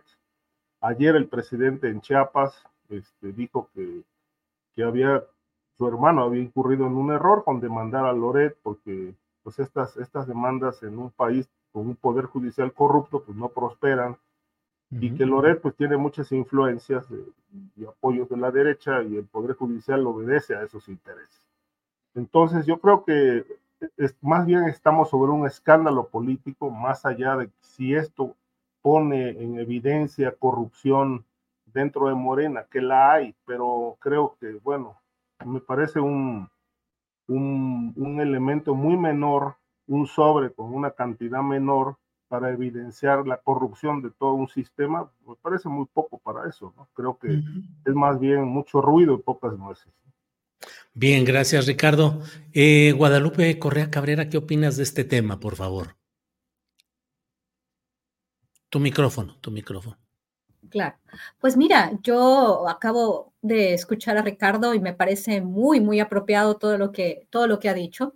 En el tema de las campañas, ¿no? De las campañas sucias, de, las, eh, este, de estas estrategias, ¿no? Donde, pues, tanto unos como otros recurren a, ciertos, a ciertas, eh, pues, ciertas acciones, ¿no? Pero en este sentido estamos hablando del gobierno de México y estamos hablando de una campaña y de una plataforma, la plataforma Latinos, que está, bueno, obviamente tiene uno de sus principales voceros, no financistas, pero voceros, Carlos Loret de Mola el conocidísimo Lord Montajes, que no solamente eh, pues, pues, eh, ha estado involucrado en esto, sino ah, recordemos los casos de Florence Cassés, ya, ya recordamos el, caso, los casos de Chihuahua, y bueno, toda una serie de cuestiones. Ahora, lo último, ¿no? El pasamontañas y, y esta burda entrevista con un supuesto miembro de la delincuencia organizada, que primero estuvo en los ardillos y luego con los zetas.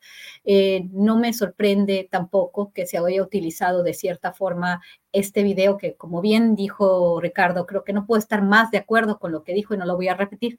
Eh, pero bueno, el tema de la corrupción, de cómo se financian las campañas, no hay que sorprendernos, pero sí este uso faccioso, ¿no? De un medio de una forma tan burda para, para, para alentar los ánimos, deja muy mal parado al periodismo en México. Deja muy mal parado a un comunicador que se dice periodista, que es Carlos Doret de Mola. Desafortunadamente, este tipo de videos con estos usos políticos eh, dejan al gobierno mexicano de nuevo muy debilitado. Y este podría ser el gobierno de cualquier, en cualquier partido político, ¿no? Y entonces ya se vuelve todo un espectáculo y se vuelve también un negocio, ¿no? Una plataforma como Latinos no está informando, sino está siendo una plataforma para pegar eh, políticamente, ¿no? Hay que tener muchísimo cuidado porque, porque esto, como, como dije anteriormente, pues nos deja como país en una situación muy vulnerable cuando es una, hay una gran posibilidad de que el próximo presidente sea republicano, si no será Trump, será una persona quizás de su, de su mismo partido y que, bueno, el ver a un país así de debilitado, el querer ver que toda la familia del expresidente está vinculado con cuestiones de corrupción y con el narcotráfico, sea lo que sea, Eh, me parece también tristísimo, ¿no? Esto que dice el presidente, y aquí estoy muy de acuerdo con él, que independientemente de la, de la demanda, pues el Poder Judicial como también se está utilizando como una herramienta política, una herramienta electoral más que una, como se debe ser una institución de, una institución, la institución para la procuración de justicia, el tema de los jueces en México es un tema tristísimo. Tengo para el, para el postre un postre demasiado amargo que lo que dice el presidente lo confirma, ¿no? Los jueces, los jueces en este país que, reciben dinero y que se vinculan con el mejor postor. Y en este momento, pues están vinculando obviamente con la oposición política en México. Bien, Guadalupe, gracias. Eh, Víctor Ronquillo, eh, otro tema que tenemos eh, para comentarios en este día es el relacionado con lo que está sucediendo con el plantón de familiares y activistas en el caso de los estudiantes normalistas desaparecidos en Iguala Guerrero. Hay manifestaciones, hay un plantón instalado en el Zócalo, están demandando que haya diálogo con el presidente ha habido detonación incluso de petardos en oficinas públicas, el Senado, gobernación, y han anunciado ya que se van a mantener en el Zócalo, aunque mañana sea el acto masivo de relacionado con la, el arranque de campaña de Claudia Sheinbaum. ¿Cómo vas viendo las circunstancias actuales de lo que está sucediendo en este tema, Víctor?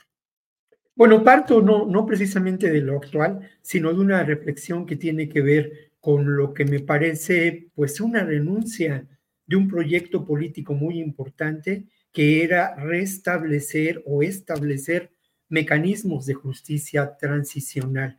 La justicia transicional va más allá de los elementos propios de un Estado determinado para hacer justicia. Es evidente y es obvio, y lo fue desde el inicio de este sexenio, que los mecanismos de la justicia en nuestro país estaban rebasados por hechos históricos determinantes, ¿no? Hechos vinculados además a la violencia política. Dos ejemplos fundamentales y que en los que se trabajó, a mí me parece que de una manera seria, rigurosa, en un momento dado. Ayotzinapa y la Guerra Sucia. Lamentablemente esa justicia transicional llegó hasta donde pudo llegar en términos de eh, mostrar algunas evidencias, algunos hechos, presentar informes muy importantes que en ambos casos no podemos dejar de lado. Lamentablemente ocurre que esa justicia transicional, esos mecanismos instalados en la Subsecretaría de Derechos Humanos de la Secretaría de Gobernación, en este momento, por lo menos desde la perspectiva que tenemos quienes seguimos la información sobre estos temas, pues se encuentran pasmados o se encuentran silenciados o se encuentran ya excluidos de la gestión política del gobierno de Andrés Manuel López Obrador y de la propia Secretaría de Gobernación.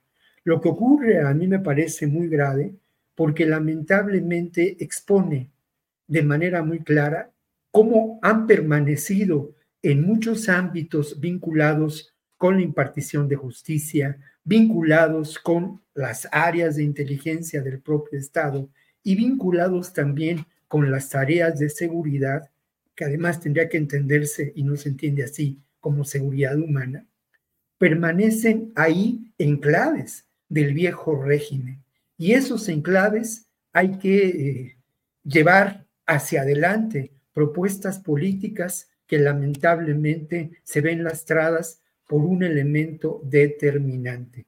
Y ese elemento determinante es la posición política del ejército mexicano en este gobierno. No hay la menor duda.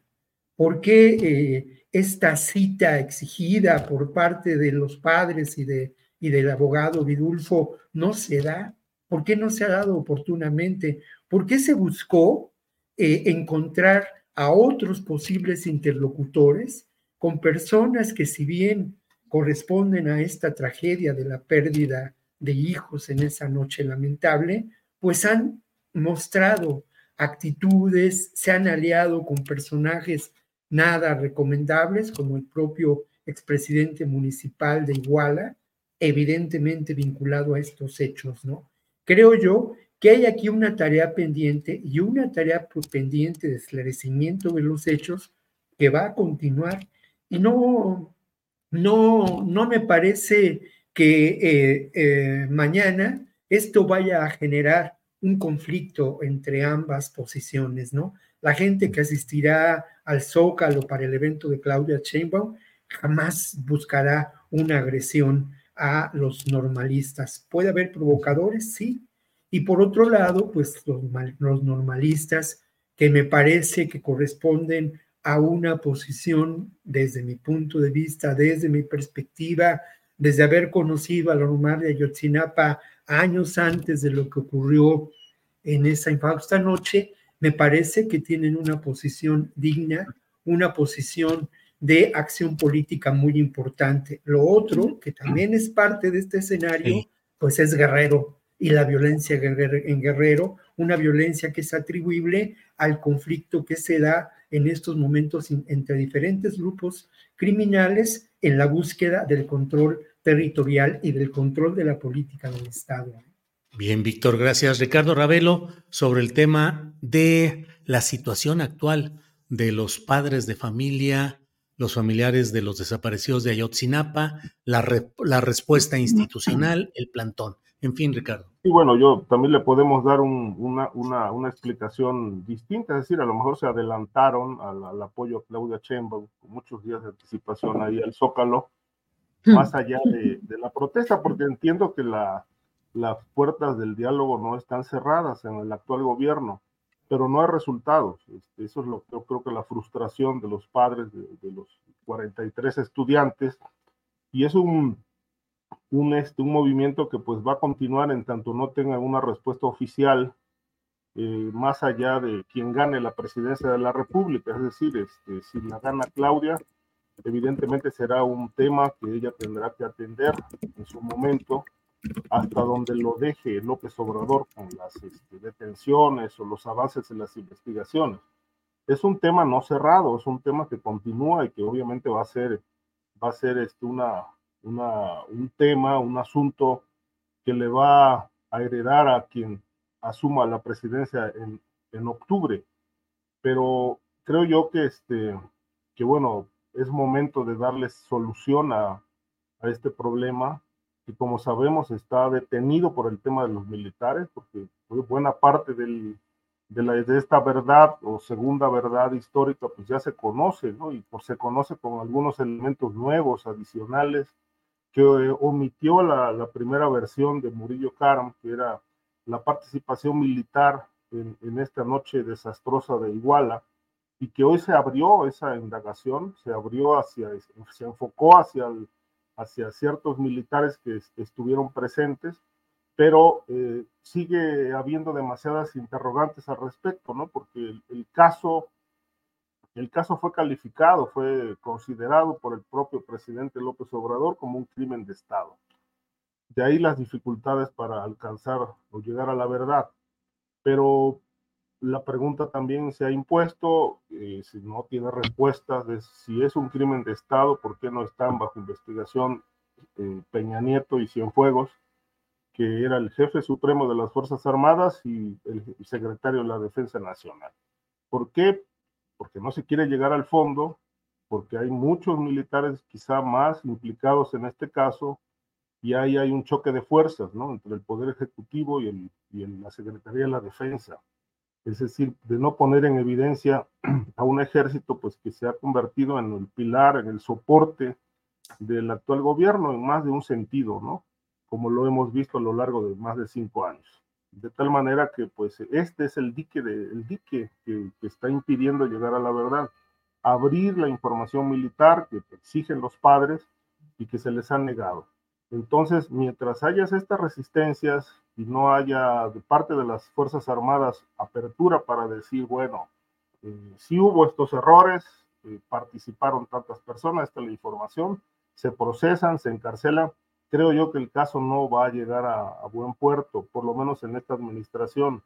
En la siguiente administración, pues seguirá la misma línea, es decir, el punto central a, a desmarañar, a desentrañar, se llama el ejército. Yo creo que esto, esto va a continuar este, todavía porque pues se está, hay una, hay una lucha de poder entre la búsqueda de la verdad y no afectar a una secretaría, la Defensa Nacional, que para bien o para mal se ha erigido en un gran poder en el actual sexenio.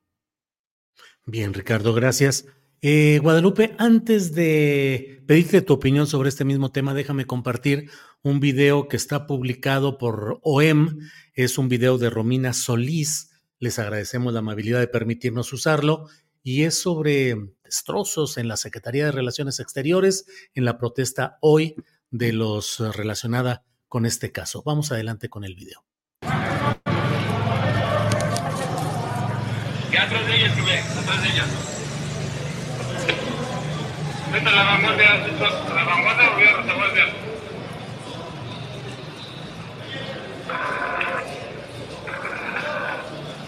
Claro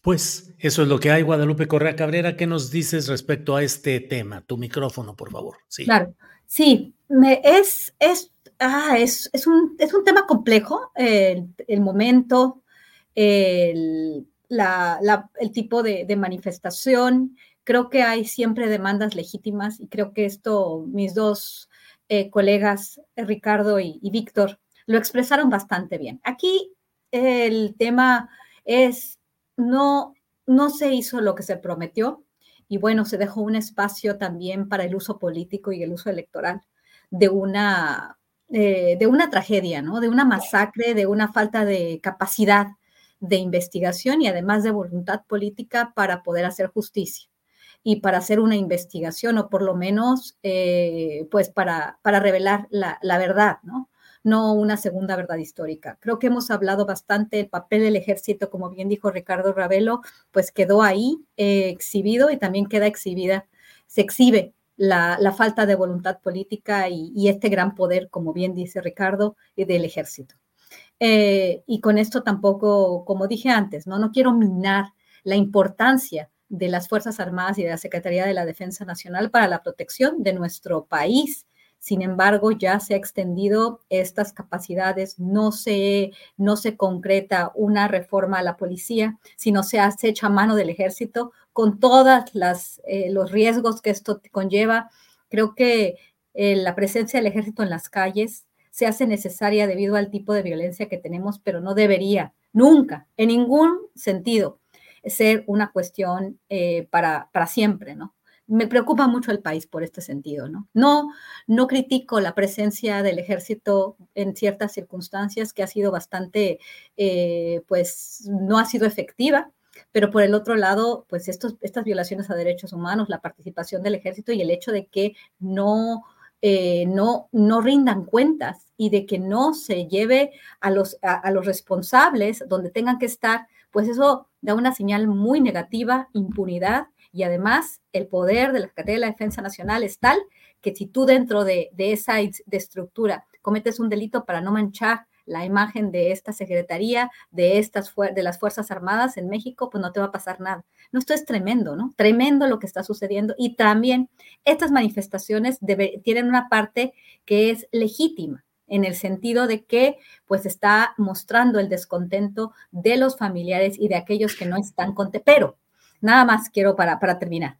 Eh, también el uso político electoral de los grupos que se suben a estas este, demandas legítimas se van a empezar a ver de una forma muy importante, ¿no? Y bueno, sí se espera un periodo electoral muy complicado, más de lo que tendría que ser y mucho de esto también es un espectáculo y también es una estrategia electoral y hay muchos grupos que se, que se suben a las demandas legítimas y no sabemos qué tan financiados estén ciertos eventos que no necesariamente están vinculados con el descontento de las familias y de las víctimas. Esto es importante también notarlo.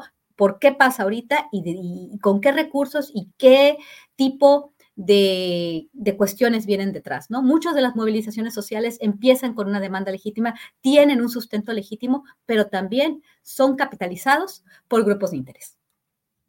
Bien, Guadalupe. Eh, bueno, vamos con Víctor Ronquillo. Víctor, eh, entre otros temas que resultan a veces uh, pues muy ilustrativos de los momentos que vivimos, cierra su gestión ya Cuauhtémoc Blanco, eh, va a dejar su cargo, eh, deja Morelos, eh, busca ser ahora candidato a diputado federal por Morena.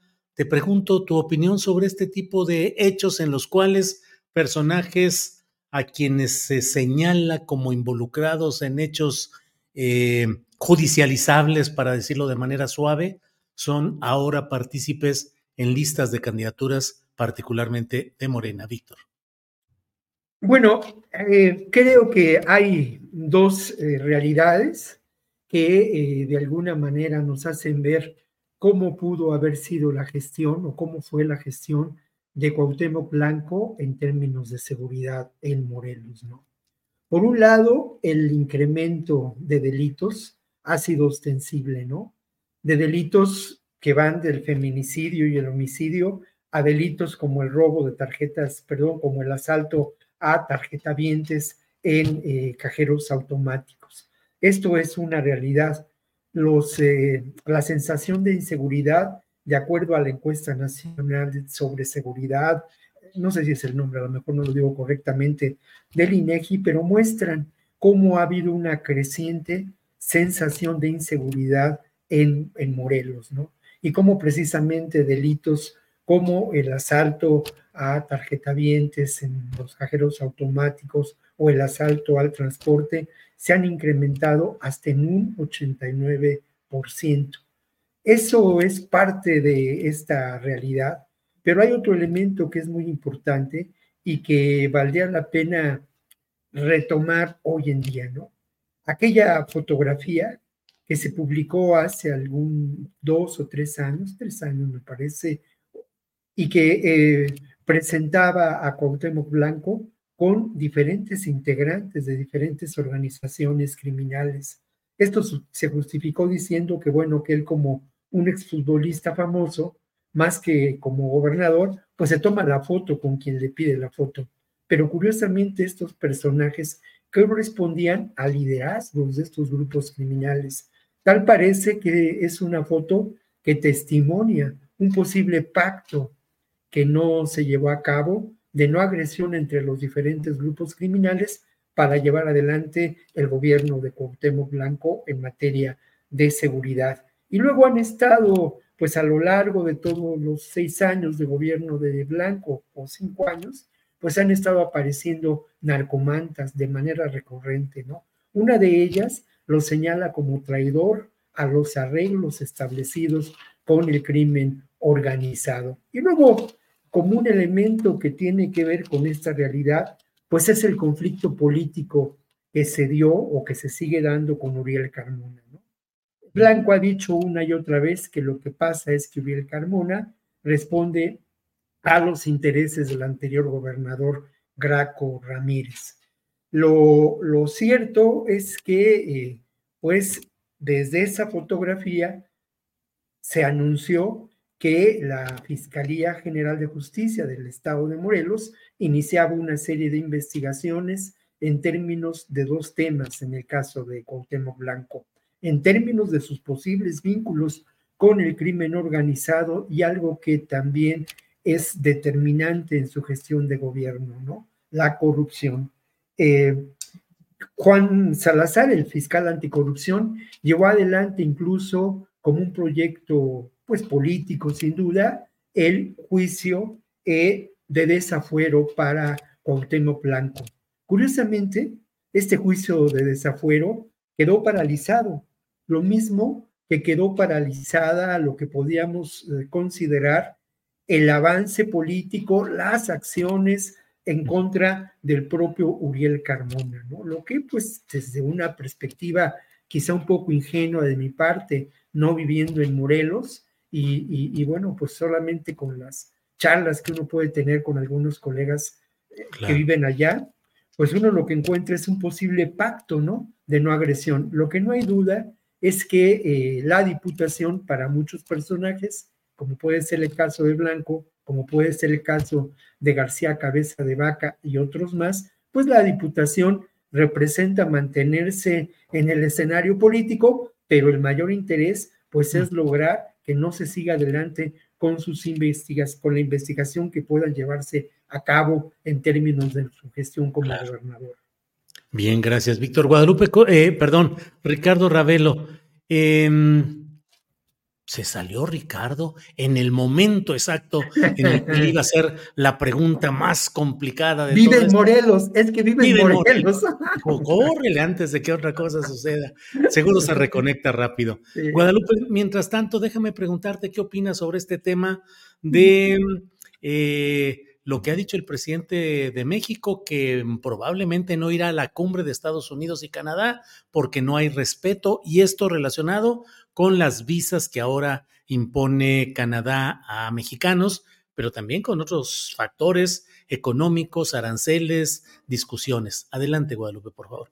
Ricardo, te brinqué tantito, voy con Guadalupe. Sí, y está bien porque e, ese tema lo, puede, lo puede explicar mucho mejor Ricardo y este tema de Estados Unidos, México, creo que, creo que es más apropiado que, que, yo participe en este caso. Mira, eh, México, desafortunadamente, tiene un papel y tiene, tiene un, un espacio muy, de muy poca acción en el ámbito internacional. Y muchas de las cosas de ir o no ir, simbólico, eh, que me parece interesante también, pero pues no se va a hacer nada. Los canadienses en este momento ya tienen, ya tienen preparado su política migratoria, ha venido, ha ido muchas personas eh, a partir de México, mexicanos, y bueno, ya, ya el mercado laboral ya se está volviendo mucho más inflexible en el caso de Canadá. Esto no quiere decir que no se le tiene respeto a México, ¿no? Y por eso se piden las visas. Es una cuestión más bien que, en la que Canadá no va a cambiar. No va a haber un cambio en este sentido porque ya los flujos migratorios ya salieron de control y entonces ellos van a establecer este tipo de, políticas, ¿no? Que Andrés Manuel lo quiera, pues mejor que Andrés Manuel en lugar de no ir a una cumbre, que les diga, yo no les voy a ayudar y si ustedes quieren, y esto va a pasar, ¿no? Y si, y si, ustedes quieren que yo les ayude a su política migratoria, absolutamente no. Que se vengan todos los migrantes y nosotros no vamos a hacer absolutamente nada. Pero México ha ayudado, ha aceptado a los migrantes, obviamente el, MPP que se llamaba el protocolo de, protección migrante supuestamente, eh, que era pues el programa Quédate en México, ¿no? Andrés Manuel López Obrador lo aceptó, pero también tiene poca forma de, por la dependencia tan grande que tenemos con los Estados Unidos y que ha aceptado Andrés Manuel López Obrador en muchos sentidos también para negociar otros espacios, ¿no? Eh, de las, las energías renovables, Plan Sonora, de lo que no vamos a hablar este año y de lo que no se va a comentar. ¿Por qué? Porque también Estados Unidos tiene mucho mucho espacio para presionar a México. Andrés Manuel López Obrador había dicho, no, aquí no vamos a, irnos al tema de las energías renovables, nos sale muy caro, vamos a hacer gas y petróleo y manita de puerco y órale, plan sonora. Y el señor Durazo está todo el tiempo eh, presumiendo su eh, programa aquí allá de viaje y bueno, esto realmente eh, no, no, va con los planes de Andrés Manuel López Obrador. el tema de las, del, del, involucramiento supuestamente del gobierno de los Estados Unidos, que esto sí es como más, más, más visible, ¿no? Entonces, bueno, es simbólico, pero México tiene muy poco donde hacerse eh, y esto también una, una, hipocresía de alguna forma del gobierno mexicano porque pues vamos por el mismo camino que muchos otros gobiernos, pero sí sin, sin, sin llegar a los a los este a, esto, este tipo de, eventos, ¿no? Pero México es muy dependiente de Estados Unidos, continúa siendo dependiente, quizás no eh, necesariamente por las acciones de este gobierno, pero este gobierno tiene que hacerse aún, tiene, tiene que hacerse a lo que Estados Unidos quiere y pues con gusto también, ¿no? Porque es por, por esta negociación de Andrés Manuel López Obrador, el tema migratorio, pues México está completamente con Estados Unidos y Estados Unidos eh, también. El gobierno de Joe Biden en este momento electoral es complejo, pero vamos a ver qué nos espera ya en el 2025 cuando llegue el nuevo presidente, cuando llegue la nueva presidenta mexicana. Y pues es una situación muy complicada, ¿no? Sigue Estados Unidos, el intervencionismo estadounidense, yo creo que lejos de, porque el señor no se aparezca, lejos de, limitarse, se va a extender aún más y pues esta presión que, nos, van a ejercer, que nos van a seguir, eh, pues tal vez inclusive hasta con esta promesa de intervención militar, no sé si se vaya a ser efectiva eh, bajo el contexto internacional, bajo esta nueva realidad geopolítica, donde Estados Unidos ya no es el país hegemónico y tiene que seguir luchando guerras, tiene que sacar la maquinaria de guerra para sobrevivir, ¿no? En un, en un ambiente vinculado a China. Muchas veces se nos olvida en México que estamos hablando de desarrollos que no tienen nada más que ver con lo que dice nuestro presidente y con Loret de Mola y los montajes y todo lo que pasa en, en la política nacional. Tenemos que pensar en lo que va a hacer Estados Unidos con su frontera y México va a ser toda todo el muro de los Estados Unidos en las guerras que vienen y México va a tener muy poco que hacer. Entonces, esto es simplemente un espectáculo que, pues está poniendo también en marcha el presidente de, la República, pero pues tampoco podemos ser tan duros porque México, como, ha como han dicho algunos, este, su, posición eh, geopolítica eh, tan limitada por, su ubicación y por estar al lado de quien está, por tener frontera con Estados Unidos, que está en una situación ahorita de una relativa vulnerabilidad, eh, pues sí, nos va a ser un poco más complicadas las cosas, ¿no? Nos espera un una dependencia mayor, nos esperan visas, ya eso, eso no, para el, la cuestión de Canadá, y no porque Andrés Manuel no vaya a la, a la, a la cumbre, le van a quitar el, la solicitud de visas a los mexicanos en, en, en, territorio canadiense. Bien, Guadalupe, gracias. Eh, Ricardo Ravelo, ya se nos va el tiempo, son las 2 de la tarde con 57 minutos. Entonces, quisiera preguntarte si, ¿qué te parece este cambio en la dirección del Aeropuerto Internacional de la Ciudad de México. Es una noticia que apenas eh, tiene una hora, dos horas de que se dio, pero pues resulta muy llamativo porque el Aeropuerto Internacional de la Ciudad de México ha sido siempre una zona caliente, una zona muy roja en cuestión de, de tráfico, em, de muchas cosas, de narcotráfico particularmente. Sale un miembro de la Marina, entra otro miembro de la Marina, pero cambios ahí. ¿Cómo lo ves, Ricardo? Bueno, eh, se entiende que esto va encaminado a, ir saneando cuestiones de corrupción dentro de la terminal aérea. Desde hace más de 20 años eh, está señalada por el Departamento de Estado norteamericano como una terminal aérea eh, crítica, precisamente por el tema del flujo de droga que se mueve, el flujo de dinero que llega, la corrupción la aduana, las aduanas que operan allí. Y no hay que olvidar que una, es una terminal que si bien da servicio y, creo yo que bastante eficaz, salvo aquellos eventos de probables accidentes que estuvieron a punto de ocurrir, este, es una terminal clave para el crimen organizado, porque por ahí llega mucha droga que eh, luego se mueve en todo el mercado de consumo de la Ciudad de México. Y recuerdo que cuando estaban las obras, no este, de la terminal me parece que uno, había una, remodelación, encontraron paquetes de cocaína incluso en el drenaje, es decir, era una zona de almacenamiento. De tal manera que creo yo que el, todo cambio pues va encaminado a, un, a una mejoría, pero sobre todo a, a quitarle al crimen organizado control de la terminal aérea de esa zona de la terminal aérea, que pues es una zona, como bien lo citas tú, creo que la palabra es la adecuada, es una zona caliente, es una terminal caliente desde hace tiempo. No obstante, pues por ahí movía mucho, mucha droga eh, Rey Zambada, con el apoyo de todos los brazos de García Luna, entre ellos Luis Cárdenas Palominos.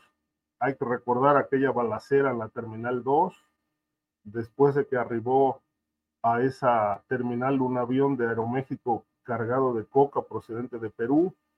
En fin, es una terminal, este, pues creo yo que, que ha sido eh, cooptada y sigue cooptada por el crimen organizado y que pues entiendo yo que los cambios, que la Marina tome el control y que ahora una nueva, un nuevo personaje, un nuevo oficial de la Marina asuma la dirección del aeropuerto, pues quiere decir que pues se mantiene firme la política de militarizar puertos y aeropuertos precisamente por este flagelo del crimen organizado que ha tomado control en puertos y aeropuertos por el, el tráfico de fentanilo que tanto preocupa a los norteamericanos. De tal manera que, bueno, yo creo que no obstante estos esfuerzos no han sido del todo positivos porque la droga sigue fluyendo y Estados Unidos se sigue quejando de que gran parte de los cargamentos de fentanilo cruzan por México y sobre todo por puertos y aeropuertos.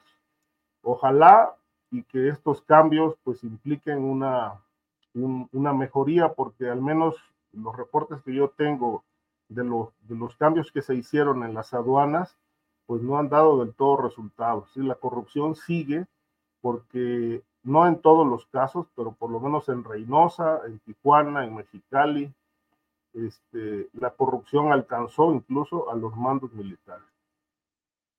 Bien, pues gracias Ricardo Ravelo. Son las 3 de la tarde con un minuto, así es que nos queda espacio para un postrecito de un minutito. Víctor Ronquillo, por favor.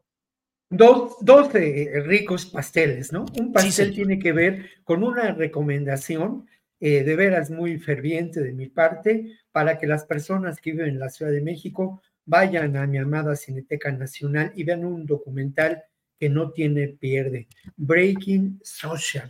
El cambio es posible. Es un documental que se acaba de estrenar y de verdad que es muy, muy interesante. Y luego, por otro lado, también resulta muy alentador que aunque es una instancia hoy fuertemente cuestionada, hoy en la mañana distintas organizaciones provenientes de América en su conjunto presentaron en la Comisión Interamericana de Derechos Humanos un tema que es fundamental, eh, la realidad de las personas migrantes por efecto de lo que yo llamo la crisis socioambiental y se llama el cambio climático, un hecho determinante porque eh, pues se presentaron testimonios de Honduras, de Haití y de México el, tema y si algún, alguien del público está interesado, puede consultarse en, YouTube, en la página o en la página de la Comisión Interamericana de Derechos Humanos. Muy, muy interesante lo que se discutió esta mañana, en donde además se precisó cómo las causas de esta crisis ambiental o socioambiental tienen que ver sin duda con un modelo de desarrollo, con un modelo de sociedad que se encuentra en absoluta crisis y donde pues las víctimas de esta crisis ambiental, como suele ocurrir, son los más pobres. Llama la atención lo que está pasando, eh, lo que está pasando en Haití y lo que sucede en el sur de nuestro país. Bien, pues muchas gracias. Eh, otra vez se nos ha escapado Ricardo Ravelo para no dar el postrecito. Bueno, Guadalupe Correa, por favor, postrecito tu micrófono. Muchas gracias. Pues sí, como dije, eh, es un postre demasiado amargo. Em, hemos estado trabajando mucho con también muchos colegas, muchos amigos que nos han ayudado en este, en este terrible caso en Playa del Carmen, en el estado de Quintana Roo, de Roberto González Cabrera, que lo dejaron parapléjico, unos vecinos con mucho eh, con muchas relaciones, con mucho dinero, con abogados con, abogados en, con, sus, este, con sus oficinas en Polanco. Voy a escribir este lunes todo esto. Eh, con una familia que tuvo que, que, que, que quiso sacar lo, lo, más que quiso del caso, que viralizó el caso y que al final ahorita parece ser que, está en contubernio con estas personas. Eh, el, después de siete años de injusticia, iba a empezar el juicio de Roberto González Cabrera este lunes. Estaba muy entusiasmado y yo hablé con él varias veces. Digo, gracias a todos aquellos que nos han apoyado, porque esto es un caso horrible, ¿no? Horrible, de la, peor que me ha tocado vivirlo de cerca. Y cuando llegaron, este, no, no había nadie, le dejaron una, una, una, nota, una notificación de que, de que el juicio se iba, se iba a posponer todavía más hasta agosto. Los jueces no se presentaron, lo cual nos dice que los jueces, en este caso el Poder Judicial en el estado de Quintana Roo, corrupto hasta la médula, el que no se hayan presentado estos jueces es una cuestión tremenda y el último día, el día que iba a empezar, les dicen que lo que pasa es que esta parte, la parte acusada, no había reunido todos los testimonios después de siete años que, han tenido para reunir a todos los testigos para este juicio final. Es una porquería de justicia en este país. O sea, no es posible que eso pase. Vamos a seguir y por favor les pido a todos que nos apoyen y que, y que hagamos presión porque esto no puede seguir así, no puede seguir así la justicia en este país. Y en Quintana Roo es muy importante. Gracias a todos los que nos han apoyado. Guadalupe, gracias. Ricardo Ravelo, postrecito, por favor. Mira, ¿Quiere escaparse, Ricardo Ravelo? No, es que aquí de pronto la tecnología nos traiciona. Órale. El, yo quiero eh, cerrar con esta parte de Morelos que tocamos hace un momento.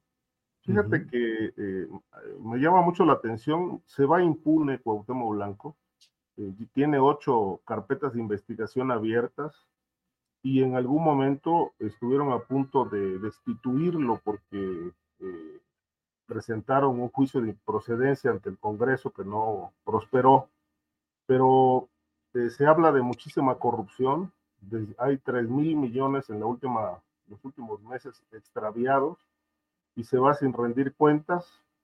Y lo que la preocupación que tienen es que el Congreso, que no, no, no, este, no, no tiene el control del Congreso, la preocupación es que el Congreso nombre a un sustituto que no sea de Morena.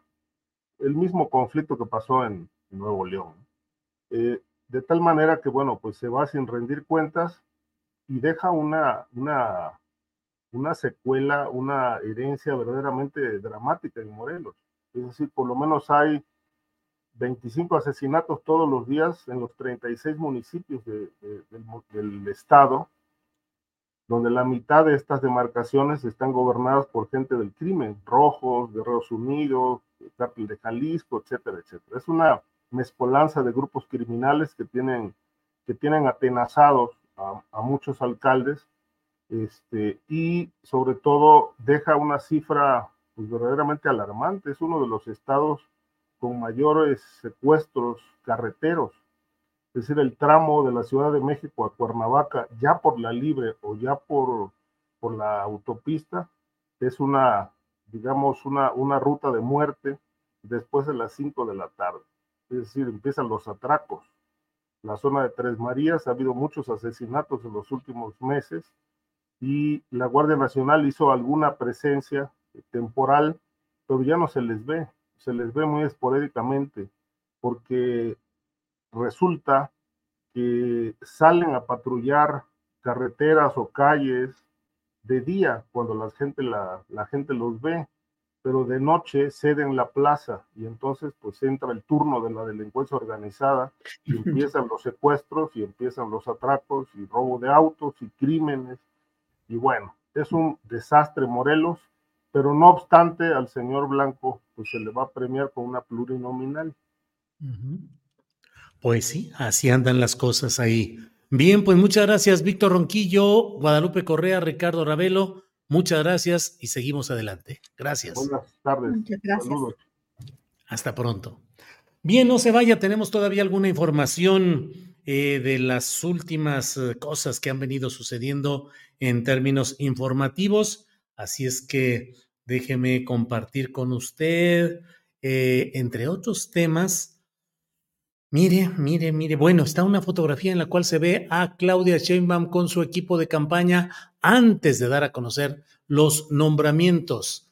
Eh, dice Ricardo Monreal, antes de la presentación del equipo de campaña de la doctora Sheinbaum, conversamos sobre la agenda, recorridos y materias que abordaremos y repasamos las responsabilidades asignadas a cada una y uno de sus integrantes.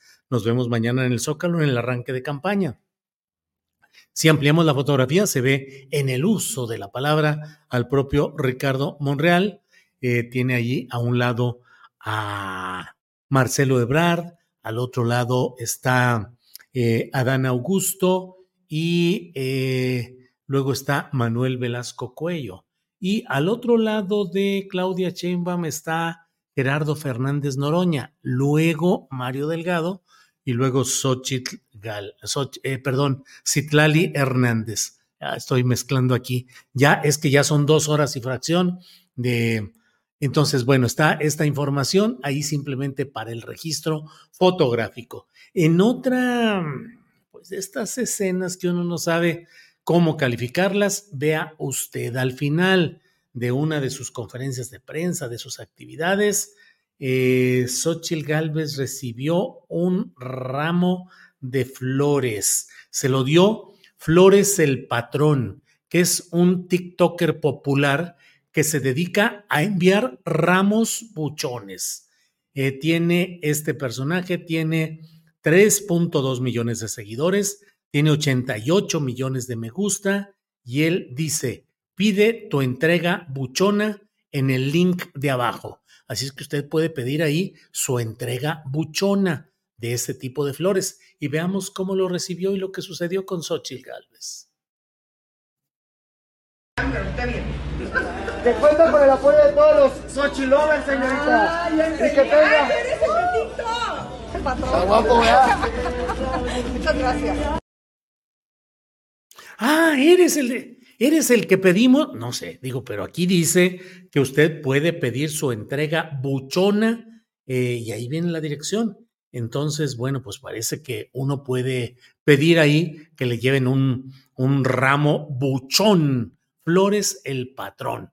Llevó flores en esta ocasión a Xochitl, que estaba muy sorprendida. Ah, tú eres el de la. muy bien.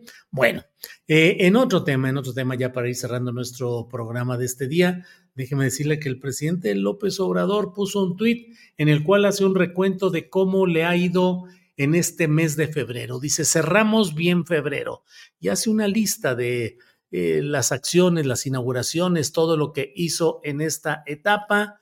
Adelante, adelante. Y al final en el último párrafo de esta relatoría. Dice, como Quijotes, lo difícil lo logramos porque luchar por la transformación de México es siempre caminar en pos de una bella utopía. Eso dice el presidente y véanlo ahí, caminando con una expresión de mucho contento.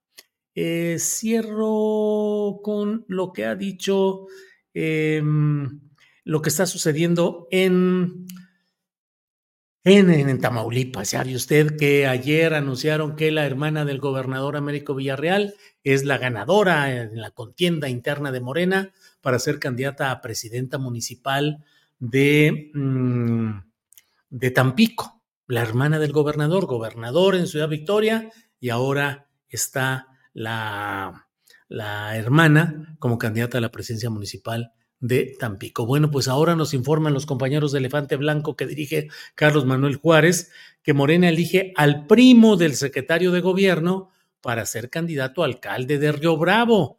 Es eh, primo de este secretario. Eh, pero lo más curioso es que le ganó a la esposa del secretario, a ver cómo le va a ir en su casa, pero la esposa del secretario también aspiraba a esta candidatura, eh, el secretario de gobierno se llama Héctor Joel Villegas y su primo José Eduardo Yáñez Villegas es el candidato a presidente municipal de Río Bravo, Tamaulipas. Venció a Malena Rodela, esposa de este secretario. Eh, toda una historia de relaciones de primos, tíos, hermanos y todo en este manejo. Eh, dice aquí también la nota de Elefante Blanco. Esta mañana de jueves en Nuevo Laredo, el delegado morenista Mario Yergo levantó la mano de Carmen Lilia Cantú Rosas, Villarreal, alcaldesa para la, de la ciudad fronteriza que buscará la reelección. En este territorio también fue seleccionado Carlos Cantú Rosas para la Diputación Federal por el Distrito 1. Él es hermano de la actual presidenta municipal y líder del grupo político que controla la ciudad en disputa por el crimen organizado. Pues todo en familia, primos, tíos, hermanos, de todo. Bueno, pues eh, gracias por, gracias por acompañarnos en esta transmisión. Nos vemos a las 4, a las 5 de la tarde. Está Paco Cruz con su videocharla cruzada. A las 8 de la noche está Claudia Villegas con su programa de economía social. Y a las 9 de la noche nos volvemos a ver en una videocharla astillada. Por hoy, muchas gracias, muy amables. Nos vemos pronto. Gracias.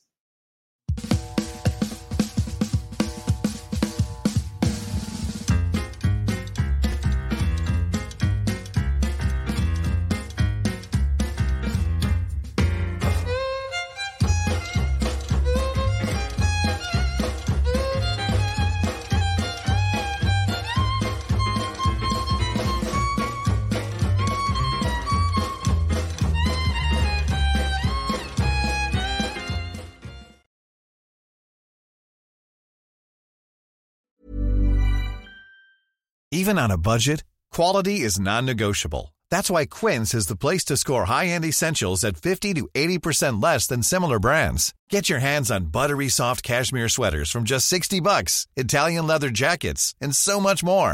And the best part about Quince, they exclusively partner with factories committed to safe, ethical, and responsible manufacturing. Elevate your style without the elevated price tag with Quince. Go to quince.com slash upgrade for free shipping and 365-day returns. En Sherwin Williams somos tu compa, tu pana, tu socio, pero sobre todo somos tu aliado, con más de 6.000 representantes para atenderte en tu idioma y beneficios para contratistas que encontrarás en aliadopro.com. En Sherwin Williams somos el aliado del PRO.